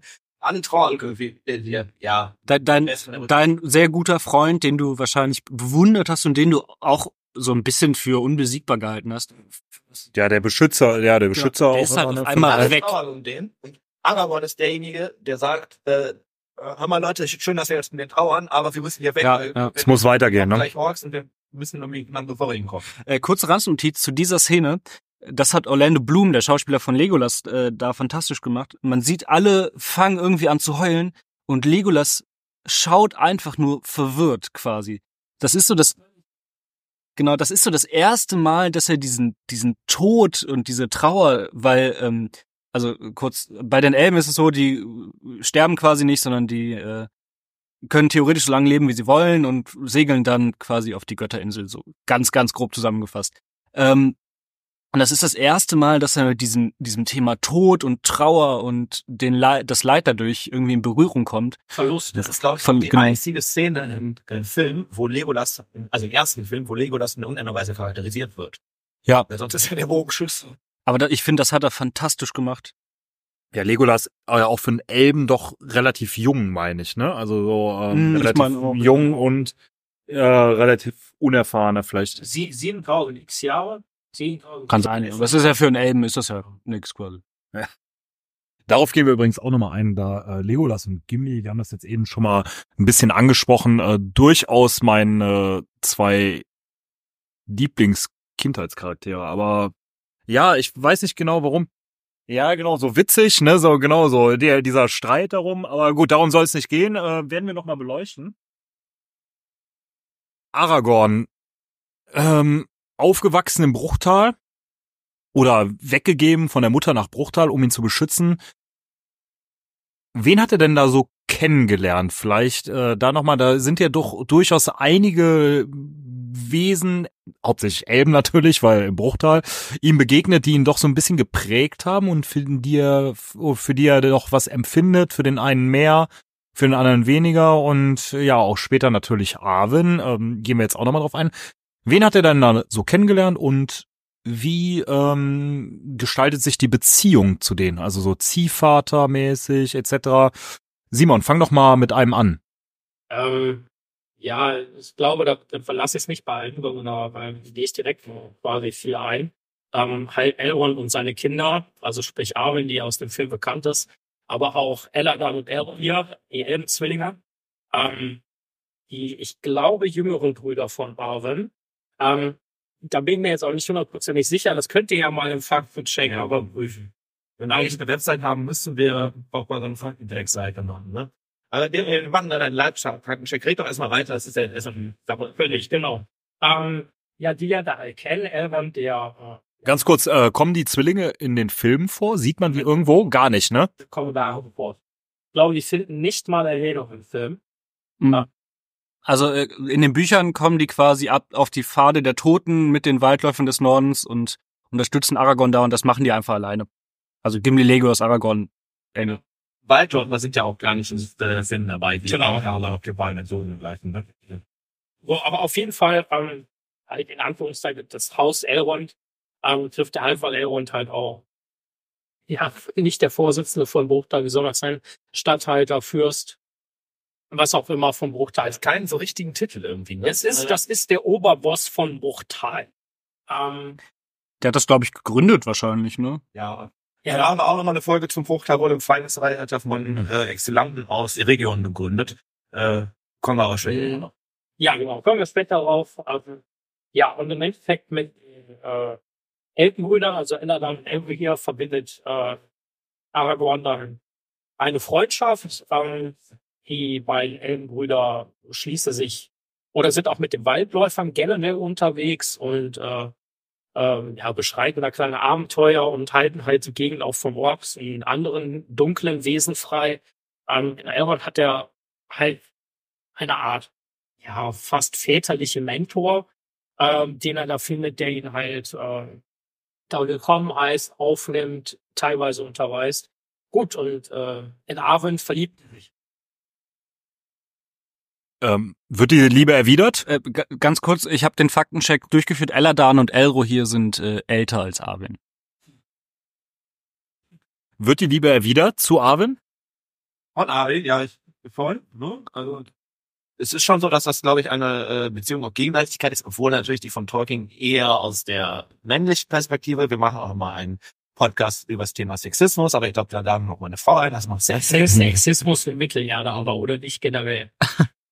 Ich glaube, so generell machen wir eine sehr weitläufige Folge. aber Nein. Sexismus in Game of Thrones ist, glaube ich, auch sehr spannend. Gibt's den noch? Äh, es gibt auch sehr, viel- ja, ich glaube, Tolkien ist schlimmer. In Game of Thrones gibt es auch viele sehr äh, starke Frauenfiguren, aber trotzdem. Ja, Ihr merkt, das äh, Thema bietet auf jeden Fall Potenzial. Ähm, wir gehen noch mal kurz auf ein. Also sie erwidert die Liebe. Ist sie nicht viel älter als er? Also müsste er nicht. Die ist Ja, ja, also ein paar sie, tausend Jahre älter. Ja, ja, genau. Also sie müsste ihn ja auch schon als Kind erlebt haben. Ähm, ist das nicht, wirkt das nicht ein bisschen komisch? Ja, er hat, lernte, glaube ich, das erste Mal Kind. Äh, nee, ähm, ich habe das gerade nochmal nachgelesen. Mit 20 wird Aragorn von Elrond gesagt, du bist der Thronerbe und am nächsten Tag lernt er Arwen kennen. Also äh, krasse Woche auf jeden Fall. ja, eigentlich ganz schick soweit, ne? Ähm, gibt es da sonst noch jemanden, den er da kennenlernt? Ja, das sind halt, glaube ich, vor allem diese vier, die aber auch, ähm, also die Beziehung ist nicht so eindimensional, weil zum Beispiel Elrond für Aragorn schon ein Ziehvater ist, aber er natürlich auch, also das heißt natürlich, aber er hat ein Interesse daran, dass Arwen eigentlich nicht in einen Menschen verliert und dadurch gegebenenfalls äh, Um seine Tochter halt zu beschützen, ne? genau, dadurch halt gegebenenfalls sterblich wird, weil auch Arwen ist ja genauso wie Elrond ein Halbell und steht theoretisch vor der Wahl, möchte ich ein Mensch sein oder möchte ich ein, Also Elrond, ein kleiner Rassist quasi. ja, könnte man so sagen, ne? Er möchte Besorgter Vater oder Rassist? Ah, ich merke schon, wir haben wieder Potenzial für eine der nächsten Folgen. Äh, Rassismus, Sexismus etc. im Herrn der Ringe. Atheismus-Themen sind toll. Ja, nee, also ähm, die Sache ist ja so, Elrond will ich den ja zu, stimmt dem zu, äh, sagt aber ähm, das Ganze ähm, findet er nur, also der, der, er stimmt dem nur zu, wenn Aragorn König von Gondor wird. Einmal, weil er weiß, er ist dann, er, er braucht das im Kampf gegen Sauron, es wird irgendwie nötig werden, die Völker zu vereinen. Äh, und zum anderen, weil er äh, vielleicht dann die Hoffnung hat, dass seine, also das ist so ein bisschen billig, ne, aber äh, dass seine Tochter nicht an irgendeinen Hiopai verschenkt wird, sondern dann wohl wenigstens König sein, wenn es äh, schon.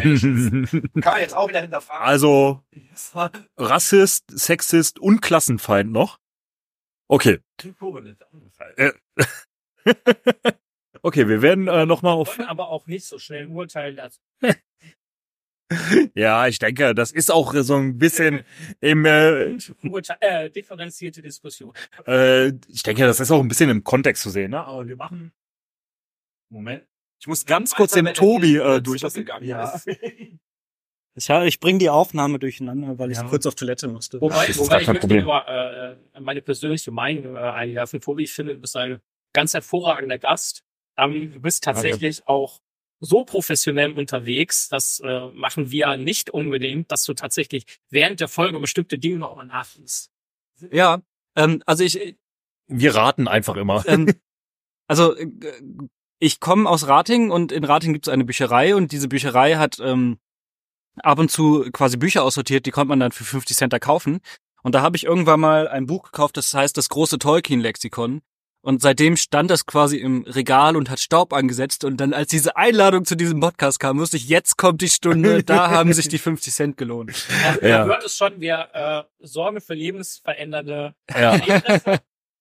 Rating im Kreise Mettmann, falls ihr das nicht kennt, also so im Großdunstkreis von äh, der Großstadt Düsseldorf, ne? Also wo der Rest ja eigentlich willst, herkommt. willst du einen Streit anfangen, Nils?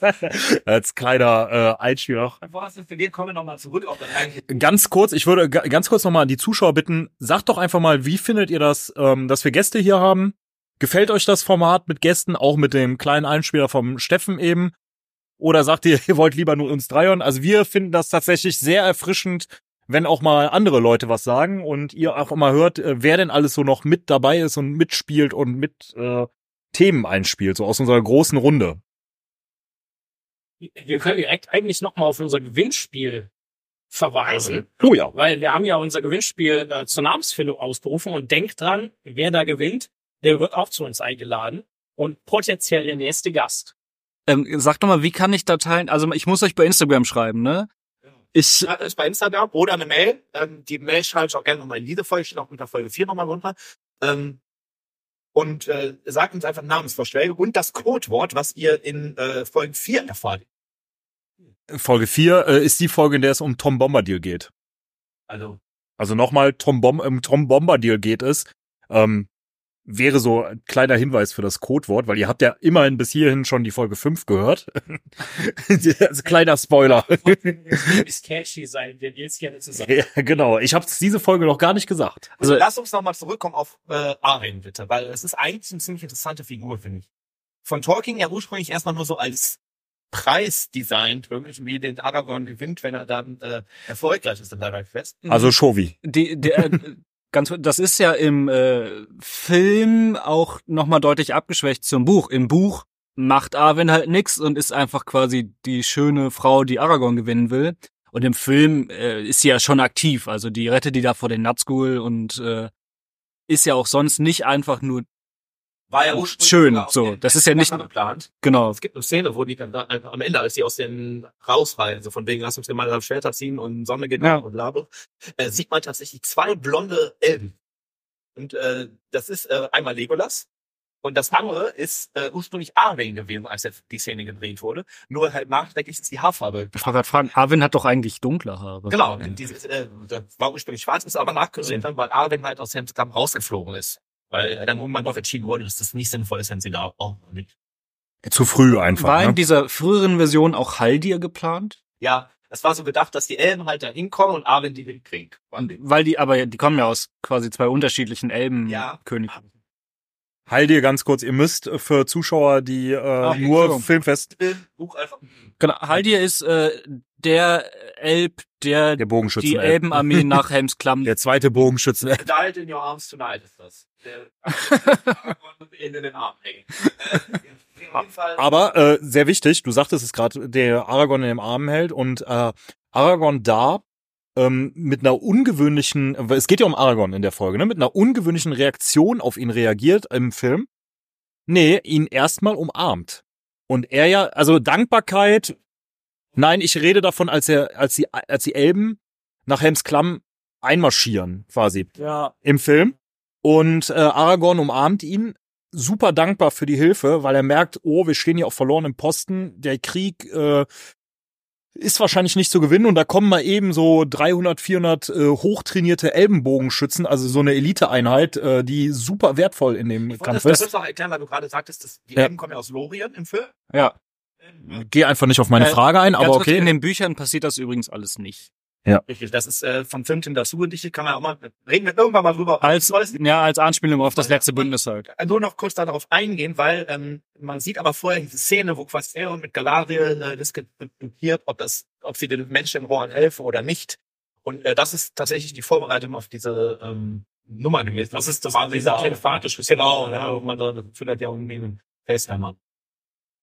Genau, können wir kurz nochmal auf Aragorn eingehen und zwar, wie er auf den reagiert.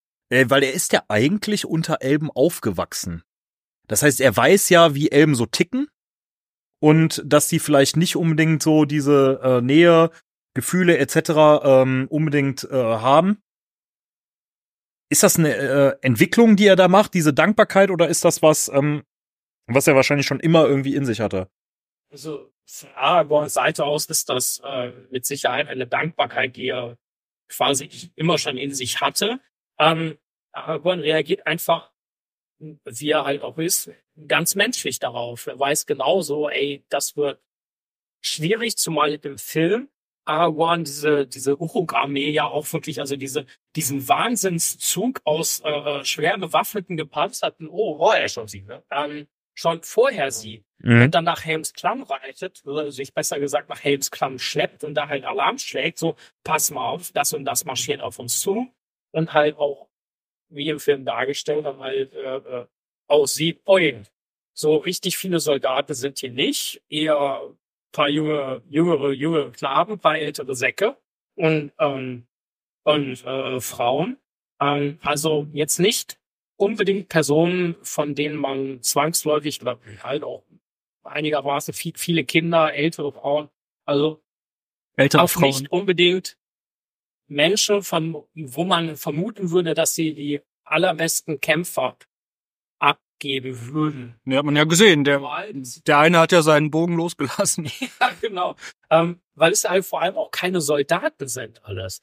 Und wenn dann, wie im Film, dann halt eine kleine, kleine Streitmacht an Elben, die halt wirklich sehr gut ausgerüstet und sehr gut trainiert, gegebenenfalls auch entsprechend kampferfahren sind, kommt, ähm, dann, dann freut er sich einfach darüber und sieht aber auch, da kommt jemand, den ich kenne und schätze, und der unterstützt uns jetzt mit so und so vielen Streitkräften und dann freut er sich einfach, weil er sieht, aha, ähm, das Ding ist den Elben, also Aragorn hat ja auch diese kleinen Zwiespalt. Auf der einen Seite ist er der letzte Numenor, er ist ein Mensch, auf der anderen Seite aber auch hinter Elben aufgewachsen. Und zumindest Das heißt- zu 0,0001 Prozent auch 11. Genau. Ähm, und dann sieht er einfach so, die Welt der Menschen steht so ein bisschen am Rande. Die Elben haben die Möglichkeit, einfach nach Westen zu segeln. Ähm, in Anführungszeichen halt das Paradies. Ähm, aber die das ist die letzte Folge gesagt, dass da ein Wald ist. Ist es. ich hatte das als eine mögliche, okay, mögliche Darstellung äh, aufgezeigt. Für die fand ich Menschen übrigens, vielleicht, ne? Äh, einen sehr coolen Gedanken. Ähm, ihr sagte das gerade, er ist unter Elben aufgewachsen. Aber äh, um, ganz- um ganz kurz meinen Gedanken zu, äh, zu Ende zu bringen. Okay. Ähm, gleich darf Nils wieder. Ähm, dieser, dieser Typ, weil auf der einen Seite, er ist ein Mensch und diese Welt der Menschen soll weiter bestehen, weil die Menschen haben keine Möglichkeit, woanders hinzugehen, großartig als Mittelerde. Ähm, und er möchte ja letzten Endes auch König der Menschen werden. Und die Elben haben die Möglichkeit, diese Mittelerde einfach zu verlassen. Und dennoch kommen sie und unterstützen quasi diesen Kampf in dem Fall, ähm, damit die Menschen halt weiter eine Chance haben. Und so wie es im Film rüberkommt, scheint das ja auch durchaus heiliges Überzeugung zu sein.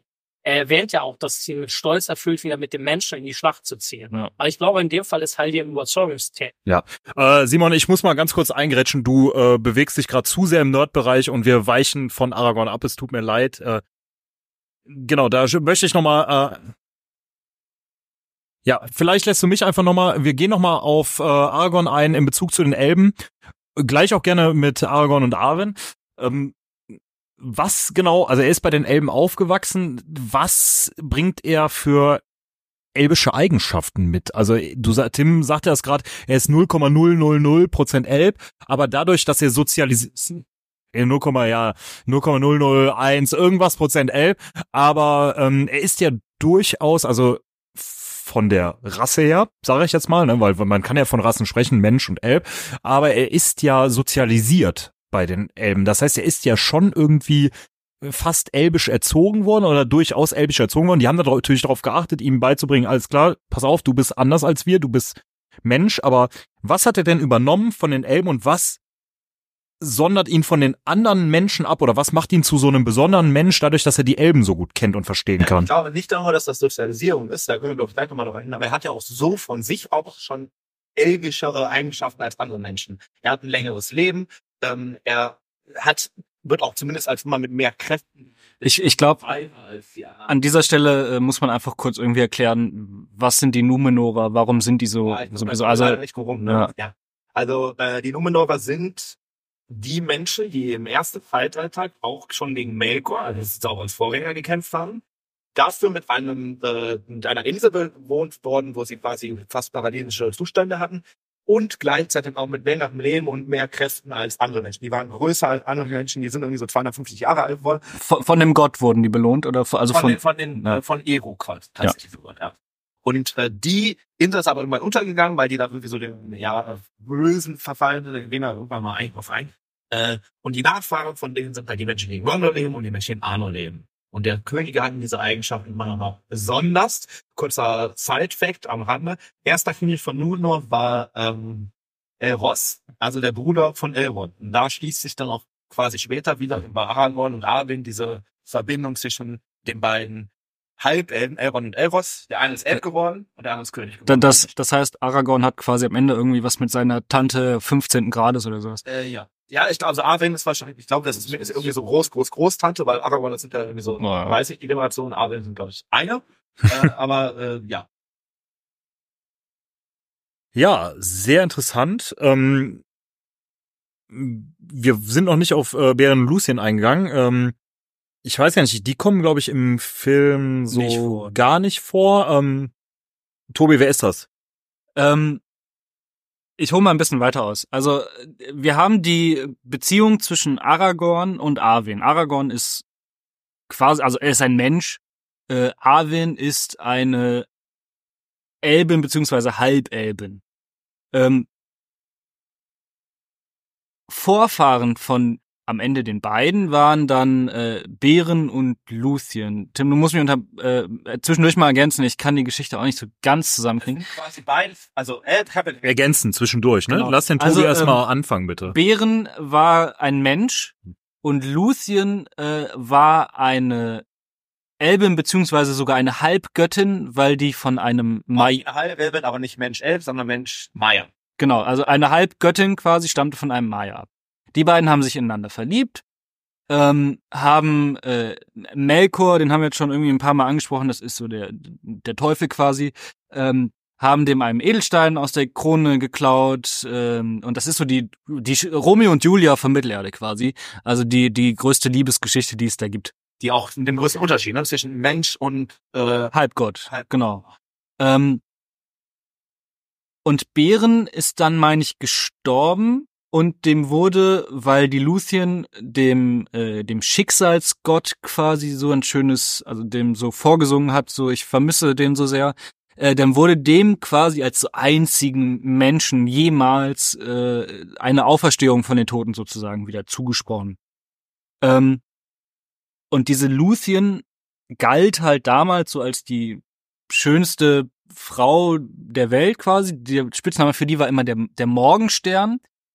Ähm, und die Arwen äh, wurde immer von ihrem Volk als Abendstern bezeichnet. Das heißt, die war sozusagen die Reinkarnation von dieser Luthien und die durchlebt quasi auch eine sehr ähnliche Geschichte. Also die verliebt sich auch mit in einen Menschen, ähm, die äh, verlieben sich zusammen und erleben das Gleiche nochmal. Ich glaube, die Luthien war quasi auch die erste Halbelbin, die sich entscheiden konnte, meine ich. Ne? Ne? Luthien konnte sich nicht entscheiden, aber die, es ist die gleiche Familie, weil die Nachfahren von Luthien und Bären sind dann später Elrond, Elros, Genau. darin auch Aragorn. Und deswegen bleibt das ist ja Inceст-Stalking, es bleibt in der Familie.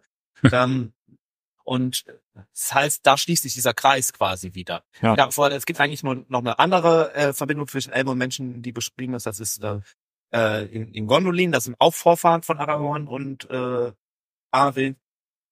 Diese Geschichte von Beren und Lucien ist aber äh, so interessant eigentlich, weil es halt da dieser kleine Mensch kommt, der irgendwie auch ein Waldläufer übrigens, aber im Hm. ersten Zeitalter. Ähm, und quasi diese Halbgöttin für dich als Freundin gewinnt. Die sterben dann dabei, stehen dann später weiter als Menschen von den Boden auf. Und genauso ist es ja bei Aragorn und Arwen. Die, okay, Aragorn ist schon ein Mensch, ist sowieso sterblich, aber Arwen entscheidet sich ja mit der Verbindung zu Aragorn dann auch. Ich finde das sehr interessant. Wir müssen auf jeden Fall mal darauf eingehen, dass Elben sich anscheinend entscheiden können. Halt Nur die Nur die Halbelben äh, sich die Ja. der Verbindung zwischen E- äh, Beren und Lucien hervorgegangen sind, weil die halt äh, beides sind. Aber dass sie sich aktiv zu ihrer Rasse entscheiden können, dass sie grundsätzlich eigentlich eher die elbischen Eigenschaften haben, alle, und sich dann aber für das Menschsein, also für das anscheinend schwächere Sein entscheiden Genau, können das oder ist- das sterbliche Sein, sagen wir es mal so, das ne? ist auch der Punkt, das wurde glaube ich eben schon angesprochen, den äh, das Problem, was Elrond mit Aragorn hat, weil Aragorn dafür sorgt, dass Arwen sich für dieses Sterbliche entscheidet und dass er dadurch irgendwie seine Tochter halt irgendwann verliert, wenn sie stirbt. Obwohl er ihm ja eigentlich sehr wohlgesonnen ist. Ne? Also der nimmt den ja auf, der zieht den auf, Ja, der ja. Vater. Aber es ist halt trotzdem ein Mensch und er sorgt dafür, dass seine Tochter sterblich wird. Ge- Genau, sterblich wird und dann logischerweise irgendwann stirbt. So. Jetzt sind wir ein bisschen vom Thema Aragorn abgewichen. Äh, abgewichen. Ähm, aber wir haben das gerade ganz gut beleuchtet, ne? So, also er ist bei den Elben irgendwie aufgewachsen, hat dadurch äh, so elbische Eigenschaften. Wir mussten einfach mal so ein bisschen erklären, ne, warum äh, ist das denn überhaupt so?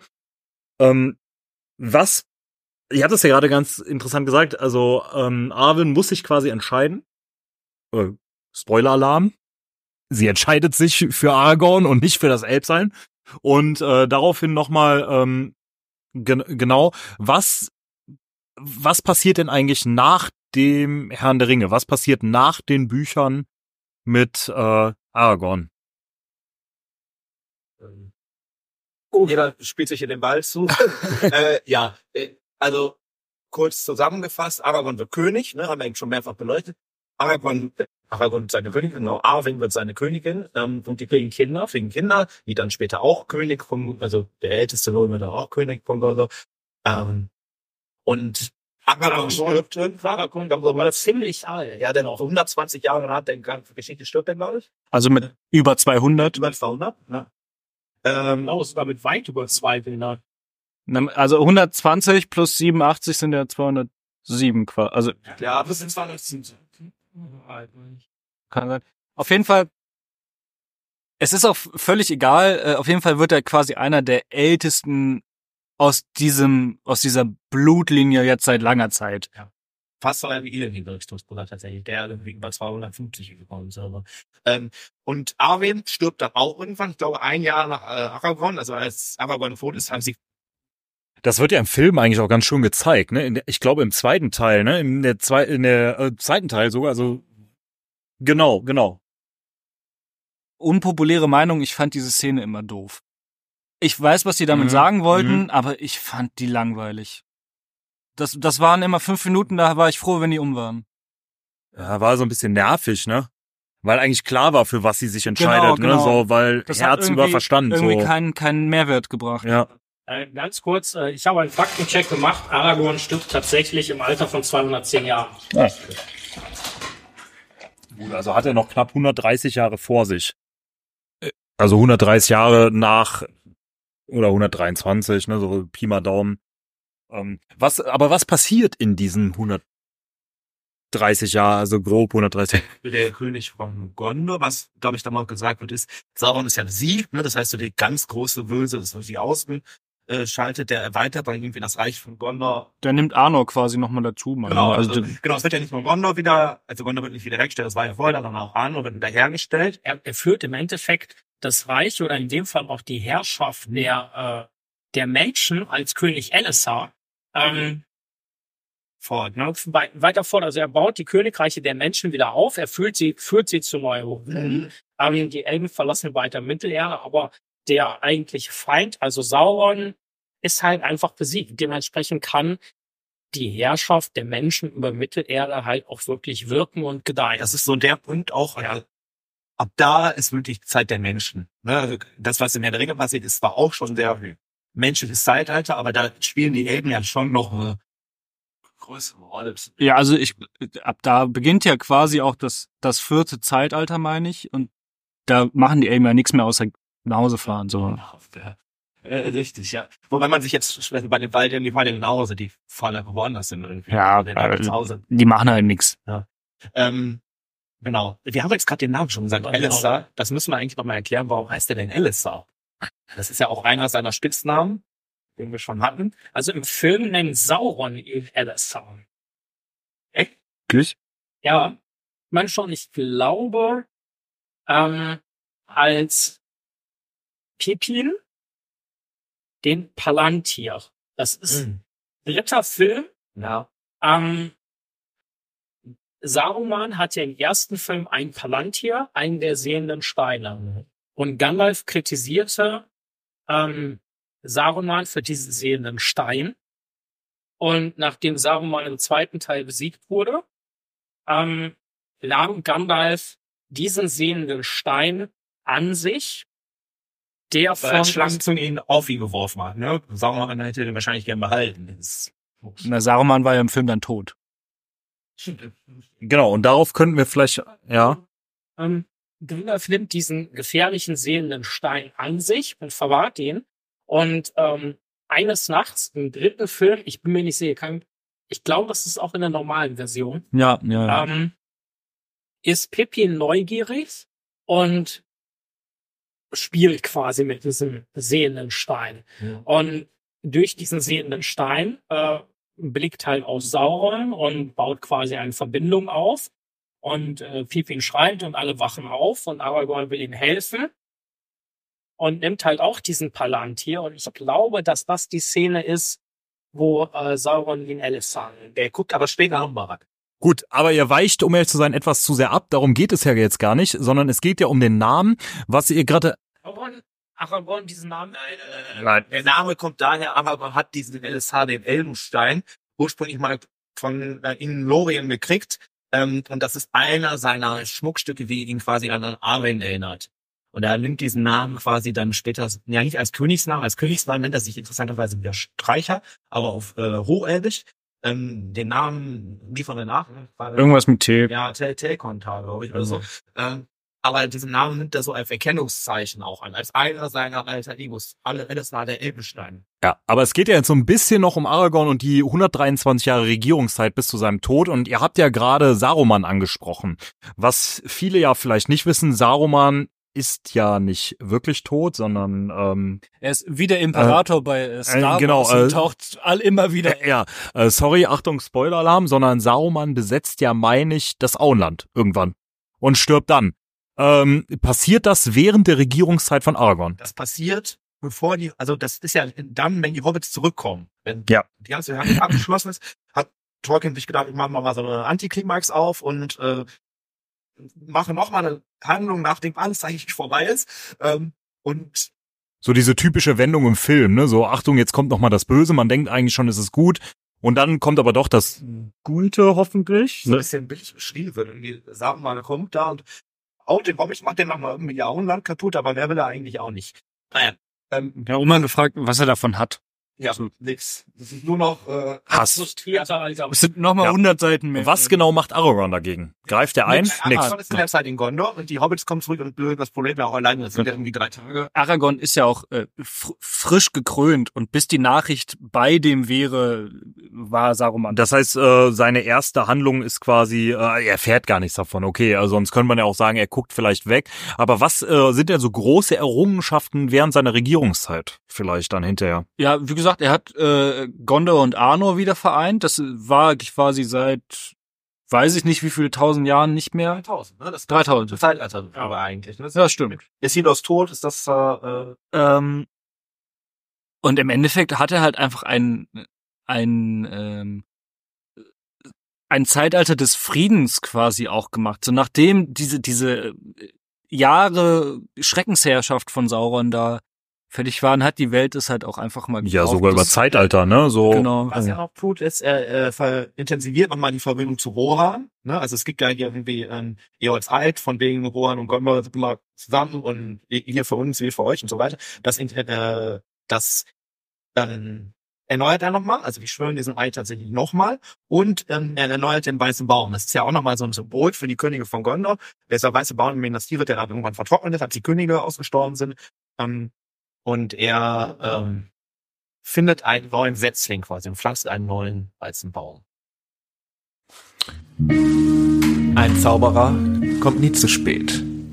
Ja, sehr interessant. Jetzt habt ihr das äh, schon alles gehört. Und wir haben uns ja, ich denke mal, wir sind fast ähm, fast so beim Ende angekommen. Was wir jetzt noch nicht so beleuchtet haben, was wir uns ja eigentlich immer gesagt haben, was so unser Endmotto sein soll, sind ja so ein, äh, ein Zauberer kommt nie zu spät. Also, so, ich sag mal, fünf Minuten Gandalf oder zehn Minuten Gandalf oder ja, ein Zauberer zieht Folgen nie in die Länge.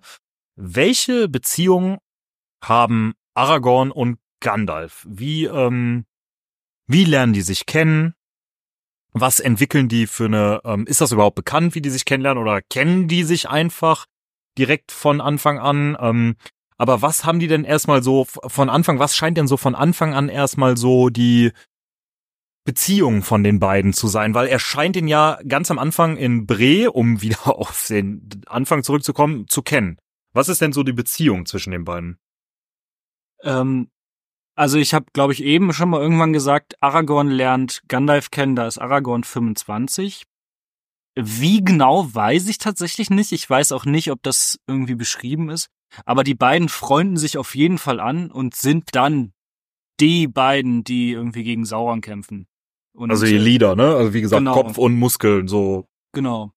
Und ähm, Wobei das vielleicht Aragorn auch nicht gerecht wird, weil er ist ja schon ein der ist Stratege, ne? Also, aber äh, also, also er denkt ja auch schon ein bisschen mehr nach, als äh, nur Muskeln spielen zu lassen, ne? Aber ist er ja auch umgeben von, ich sag mal, nicht ultimativem Wissen, aber auf jeden Fall von großer Weisheit und großem Wissen aufgewachsen. Ja. Also in Bruchtal, da den er, Das sind aber auch, ähm, um da, wir gehen da, glaube ich, gleich nochmal kurz auf einen in, in, in, in Gedanken nochmal einzuführen. Ähm, es ist ja, beide sind Saurons Feinde so, ne? Und gerade im Film ist das so, die, das Verhältnis ändert sich total. Am Anfang ist Gandalf der, der alles leitet. Und Aragorn ist so Gandalfs Gehilfe quasi. Der ist da, weil Gandalf gerade nicht da ist. Oder auch zum Beispiel bei der Schlacht um Helms Klamm ist Aragorn da vor Ort und am Ende rettet doch Gandalf sie. Und im Verlauf des Films, je weiter der fortschreitet, wird Gandalf immer mehr weniger aktiv. Und Aragorn ist der, der handelt. Na, der rettet die vor dem, also der, der rettet Minas Tirith, nicht Gandalf. Der äh, führt die äh, Streitmacht fürs Schwarze Tor. Er guckt nochmal ja dann später an den Palantir, um Sauron quasi herauszufordern und dem zu sagen, hör mal, hier bin ich, um halt von Frodo abzulenken. Genau, Gandalf wird halt immer mehr Ratgeber und äh, im, also im Mentor in dem Sinne, dass er quasi eingreift, wenn irgendwas nicht passen würde. Aber das Aragorn quasi macht und Gandalf wacht so ein bisschen über ihn. Das heißt, Gandalf war halt immer so, ja, bestimmt auch ein bisschen Vaterfigur. Also ich meine, klar hatten wir irgendwie Elrond als Vaterfigur. wie bei Frodo vielleicht auch, ne? So, ähm, Ja, also generell mit dem großen weißen Rauschenbart und so. genau, quasi wieder Ja, Weihnachtsmann. ja, genau. ich denke, ich denke, ich denke, man kann da zwei Perspektiven drauf haben, weil etwas, was ich finde, was bei Gandalf immer mitschwingt, ähm, Gandalf dient halt von Anfang an, wie er Mittelerde betritt, dem höchsten Ziel, nämlich im Endeffekt das Böse, oder in dem Fall Sauron, zu bekämpfen. Und Gandalf wird mit Sicherheit irgendwann erkannt haben, vielleicht auch direkt äh, bei, bei, Be bei Bekanntwerden mit Aragorn, dass das der Erbe Isildurs ist. Und damit weiß, äh, weiß Gandalf sofort auch in die Rolle von Aragorn. Und unabhängig davon, dass er mit Sicherheit ein guter Freund ist, ähm, wird Gandalf mit Sicherheit versuchen, ähm, ihn dahin zu führen, dass Aragorn diese Rolle irgendwann auch annimmt. Die arbeiten ja auch viel zusammen, ja. Also äh, die jagen zum Beispiel zusammen Gollum. Ja. Beide haben eigentlich dann im Verlauf der Geschichte die Rolle Frodo erstmal zu unterstützen am Anfang. Aragorn kriegt dann so sein eigenes Propaganda vom Blass irgendwann so ein bisschen. Ähm, Im Buch gar nicht so sehr, da ist dann noch mehr Antreiber als im Film. Ähm, Aber zu, zu dem, was Simon gerade gesagt hat, ist Aragorn dann ein bisschen mehr Mittel zum Zweck? Hätte er sich auch mit dem angefreundet, wenn der nicht der Thronerbe wäre? Ist das so ein bisschen wie bei, sorry, dass ich jetzt noch kurz unterbreche, ist das so ein bisschen wie bei Harry Potter? Äh, Dumbledore hält Harry Potter warm und irgendwann opfert er ihn? Also er opfert ihn nicht, aber so, so. Aber er sieht ihn auch als den Auserwählten aufgrund der Prophezeiung. ja. Ne? Hm. Also ich persönlich könnte darüber nur spekulieren. Ja, ich glaube, das Ähm, kann niemand Es anders. ist, es ist ganz klare, ganz klare Kiste. Also für mich ist ganz klare Kiste. Ähm, Gandalf hat von Anfang an das höhere Ziel konsequent im Blick. Und Gandalf halte ich aber durchaus für, ich nenne es mal so ethisch, ähm, dass er sich mit den Das ist schon so ein bisschen Marionettenspieler. Ja, Bilbo schickt da einen Kampf gegen einen Drachen. Frodo schickt da einfach, komm, guck mal Mordor, guck dir das mal an. Zeit hast, wirft den Ring jetzt voll. Ja, ja, Aragorn muss auch König werden, nach seiner Meinung, ne? Ich glaube, ich glaube, dass Gandalf durchaus die, äh, die Gelegenheit beim Job verpackt. Aber ich glaube, er tut das aus dem Glauben oder sogar Wissen, vermutlich eher Wissen heraus, ähm, dass es nötig ist, weil er ist durch die Bank weg unterstützend. Natürlich ist er auch manchmal äh, der Stein, der den Anstoß gibt. Ähm, aber er ist immer bereit, dabei auch entsprechend und tatkräftig zu unterstützen, dementsprechend auch selber in der Verantwortung zu sein. Deswegen Mittel zum Zweck mit Sicherheit. Warum? Weil es aber auch das einzige Mittel ist. Und der Zweck nicht skrupellos, sondern sehr bedacht und durchaus wertschätzt. Also zu so einem höheren Wohl, ja. Das, das ist nicht so, als würde Gandalf irgendwie gezielt die Leute suchen, die halt eine Rolle spielen können oder vielleicht sogar müssen in der Geschichte und die dann nach Möglichkeit im Zweifel, also nach Möglichkeit ist er erfolgreich und im Zweifelsfall lässt er sie irgendwie über die Klingel springen oder linkt in ihr Schicksal rennen. Also so mit Sicherheit nicht. Aber dieses Mittel zum Zweck ergibt sich eigentlich fast logisch.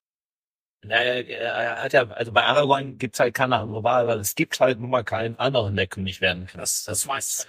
Also fassen wir nochmal zusammen. Ähm, Beziehung zu ihm eher so eine Vater oder ja, Mensch, so ich Mentor, Mentor, Mentorrolle. Ein Mensch ist hier einfach so. Widerspricht er ihm in irgendeinem Punkt? Merkt man, dass er dem Ähm, irgendwo ja. widerspricht? Die, die streiten sich vor- gerade im Buch sehr intensiv über den Weg und Aragorn ist sehr, sehr stark dagegen, durch Moria zu gehen und sagt ihm, das wird so dein Verderben quasi, wo er ja am Ende recht hat. Mhm. Aber ähm, die streiten sich auf jeden Fall. Nimm dich in Acht. Das äh, kommt, glaube ich, im Film auch mal äh, kurz vor, ne? weil Aragorn ist auch ein Gegner davon, durch Moria zu gehen, oder? ist ja Gandalf eher der, äh, der Gegner und äh, sagt, wie Ja. waren bei dem Pass. Und im Buch ist es ganz klar so, Aragorn schlägt den Pass vor, weil er nicht durch Moria gehen will. Und Gandalf sagt, ja, hm, okay, können wir versuchen, aber glaube ich nicht, dass das funktioniert. Nur weil es das dann schief geht, gehen sie dann nach Moria. Und Ja. im Buch, äh, im Film ist es ja eher so, Gandalf ist dann, äh, dagegen Wind über den Pass gibt dann ja sogar die Entscheidung an Frodo ab und sagt, so, ja, das Leben mal Schatten. Das ist auch, also wirklich immer in allen beschissenen Situationen ziehen sich alle aus der Verantwortung raus und sagen, Frodo, du musst das entscheiden. Ja, die Frage ist ja eigentlich, ist das wirklich aus der Verantwortung ziehen? Auf der einen Seite mit Sicherheit. Auf der anderen Seite ist es vielleicht auch nicht verkehrt, der Person, die im Endeffekt ans Ziel kommen muss, dann die Wahl zu geben. Ja, du hast Ich schon, weiß ja nicht, worauf genau. Frodo hat ja keine Ahnung, was in Ja. Er ist ein bisschen ins kalte Wasser aber hineingeworfen. Frodo, ne? also Sie, Simon hat ja schon recht. Frodo ist ja schon auch der Einzige, der irgendwie äh, geschworen, hört eh keiner zu. Frodo ist eh der Einzige, der irgendwie geschworen hat, den Ring wegzubringen. Alle anderen, denen wurde ja gesagt, ihr könnt gehen, wann immer ihr Ja, möchtet. stimmt, aber Gandalf hat trotzdem, also zumindest Gandalf hat den Auftrag, äh, dafür zu sorgen, dass Sauron Yeah. yeah. Und Aragorn eigentlich auch. Nee, von wem? Ja, er, er, er hat keinen direkten Auftrag, aber er hat zumindest eine Verpflichtung, weil einmal ähm, ist er halt in Isildurs Erbe und Isildur hat den ganzen Schwur irgendwie äh, den eingebrockt. Ne? Ja, dann sind wir so bei Generationen schon. Ich glaube, da kann man sehr, Ja, das muss ja jetzt auch gar nicht eskalieren hier. Aber ähm, die andere Sache ist halt auch, er kann nur König werden, wenn er Sauron bekämpft und auch erfolgreich bekämpft. Und nur wenn er König wird, kann er äh, halt irgendwie Arwen gewinnen. Und wenn das sein Ziel ist, was man ihm so unterstellt, dann hat er zumindest ein Motiv. Ob das jetzt ein Aufwand ist. Also ist das, was am besten gegen die, äh, gegen das Böse hilft, ist äh, der Wunsch nach Liebe. Das war jetzt mein Schlusswort. Ich denke auch, damit können wir vielleicht abschließen, weil Aragorn ja auch durchaus als ähm, ja am Anfang zumindest so die tragische, also diese typische tragische Liebesgeschichte in die äh, in diese typische Fantasy-Welt einbringt, was ja irgendwie logisch ist. Und dafür ist eben Aragorn der Hauptprotagonist. Das würde ich schon so sehen, Aragorn und Arwen halt, ne? Die äh, unglückliche Liebe. Also du hast ja gerade im Herrn der Ringe ist es ja cool, da mehrere Hauptfiguren zu haben und da gehört Aragorn bestimmt dazu. Darf ich, genau, darf Ja. ich äh, da kurz so eine äh, rein Interesse, also äh, einen Satz-Antwort-Frage stellen? Wer ist für euch der größere Held? Aragorn oder Frodo? Und ich nehme Sam bewusst raus. Aragorn oder Frodo? Also der klassische Held ist Aragorn. Und äh, okay, äh, äh, ich formuliere die Frage um. Wer verbringt, vollbringt die größeren Taten? Ja, da würde ich dann sagen, Frodo. Ja, aber ich würde sagen, also wir sollten vielleicht alle mal eine kurze These aufstellen und daraus vielleicht dann irgendwann eine neue Folge machen, die wir dann irgendwann einfügen. Also ich würde sagen, Frodo, weil Frodo nicht in dieses Heldenwesen hineingeboren ist. Aragorn aufgrund seiner Geschichte, ne, ganz klar schon vordefiniert, du wirst irgendwann mal Held sein, hat eine Heldenerziehung genossen, also ist im Kampf ausgebildet, ist äh, Weisheit in Weisheit ausgebildet, ist in allen möglichen Belangen ausgebildet, also ist so der top motivierte Held, der gut Bescheid weiß. Aber Frodo ist so mehr so ein Anti-Held, ne? Der weiß überhaupt nicht, was er da tut. Der ist auch so in dieses, wie eben schon gesagt, in das kalte Wasser hineingeworfen. Der muss diesen Ring plötzlich da äh, drum kümmern. Ist eigentlich einfach so ein einfacher Auenländer, der überhaupt nicht weiß, was er da macht. Deshalb ist es für mich Frodo, weil für ihn die Taten, glaube ich, höher anzusehen sind, auch wenn Aragorn vielleicht da mehr bewir vielleicht mehr bewirkt hat.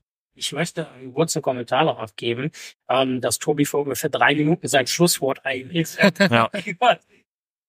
Oder, oder selber noch eine Aber wie gesagt, einmal, einmal kurz nochmal äh, bitte die äh, Heldenbeleuchtung, Aragorn oder Frodo.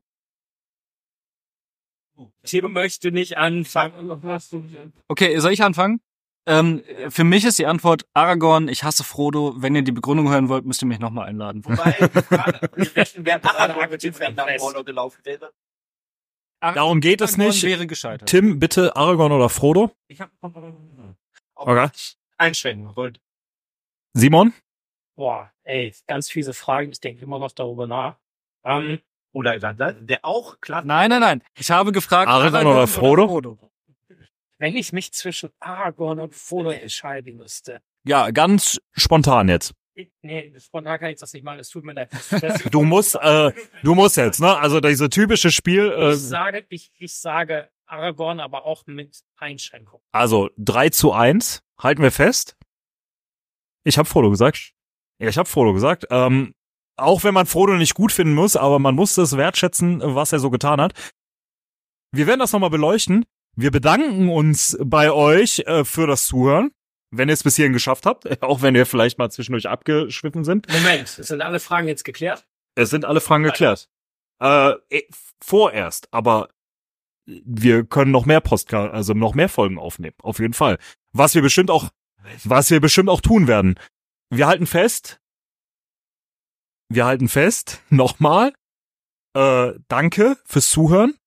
Liked uns auf Instagram, schickt uns Namensvorschläge unter dem Codewort. Ich kann es jetzt einfach nochmal sagen. Darf ich das Codewort nochmal nennen? Ist das in Ordnung? Ja, aber wir nehmen danach, es ist ja erst ein weiter Podcast, wenn die Leute, Nein, nein. Codewort Tom Bombadil. Schickt uns euren Wunschnamen und gewinnt ein Pfeifenset und eine Einladung in den Podcast. Außerdem Tabak, äh, Tabak, genau, ein Desire äh, Tabak von der Firma Faun.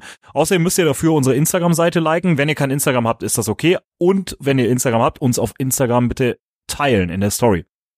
Ähm, ja, ich, ich würde gerne trotzdem noch zwei Dinge kurz sagen. Es hat, es hat nichts mit Aragorn zu tun, keine Sorge. Also, ähm, Punkt Nummer eins, ähm, fände ich es interessant zu wissen, wie findet ihr es denn, dass wir einen Gast hatten? Gebt uns dazu gerne Feedback. darf dann irgendwie wiederkommen. Darf, Ja. Gib mir fünf Sterne auf, äh, auf Yelp. Und sagen, warum er Frodo hasst. Äh, Ja.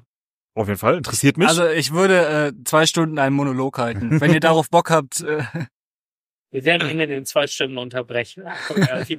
So, ähm, und das nächste, ähm, diese Weihnachtsfeier-Idee, davon habe ich heute zum ersten Mal gehört. Aktiv. Ich weiß nicht, wie das äh, werden soll, aber wollt ihr dazu auf dem Laufenden gehalten werden oder eher nicht? Das könnt ihr ja auch mal gegebenenfalls mitteilen. Also ich zumindest möchte über Ich weiß ja nicht, ob wir das hier äh, mitgeteilt haben, dass wir eine Weihnachtsfeier machen wollen, aber äh, ja, teilt uns das mit. Was haltet ihr davon, dass wir eine Weihnachtsfeier machen, uns dabei ein paar Biere äh, einverleiben und euch dabei vielleicht. Genau, wir haben noch nicht alle Themen gesagt. Egal. Wir kommen zum Ende. Wir kommen zum Ende. Nein, der eine Ring haben wir nicht gesagt. Ähm, aber mir fällt äh, gerade noch was ein. Hat einer schon erwähnt, dass es eine Nerd-Folge ist? ich fand die gar nicht so nerdig. Wir haben eigentlich in größter Linie über die Filme geredet. Alles klar. Wir kommen zum Ende mit einem Der eine Tim. Der eine Tim. Der eine Tim. Vielen Dank fürs Zuhören, ihr Lieben.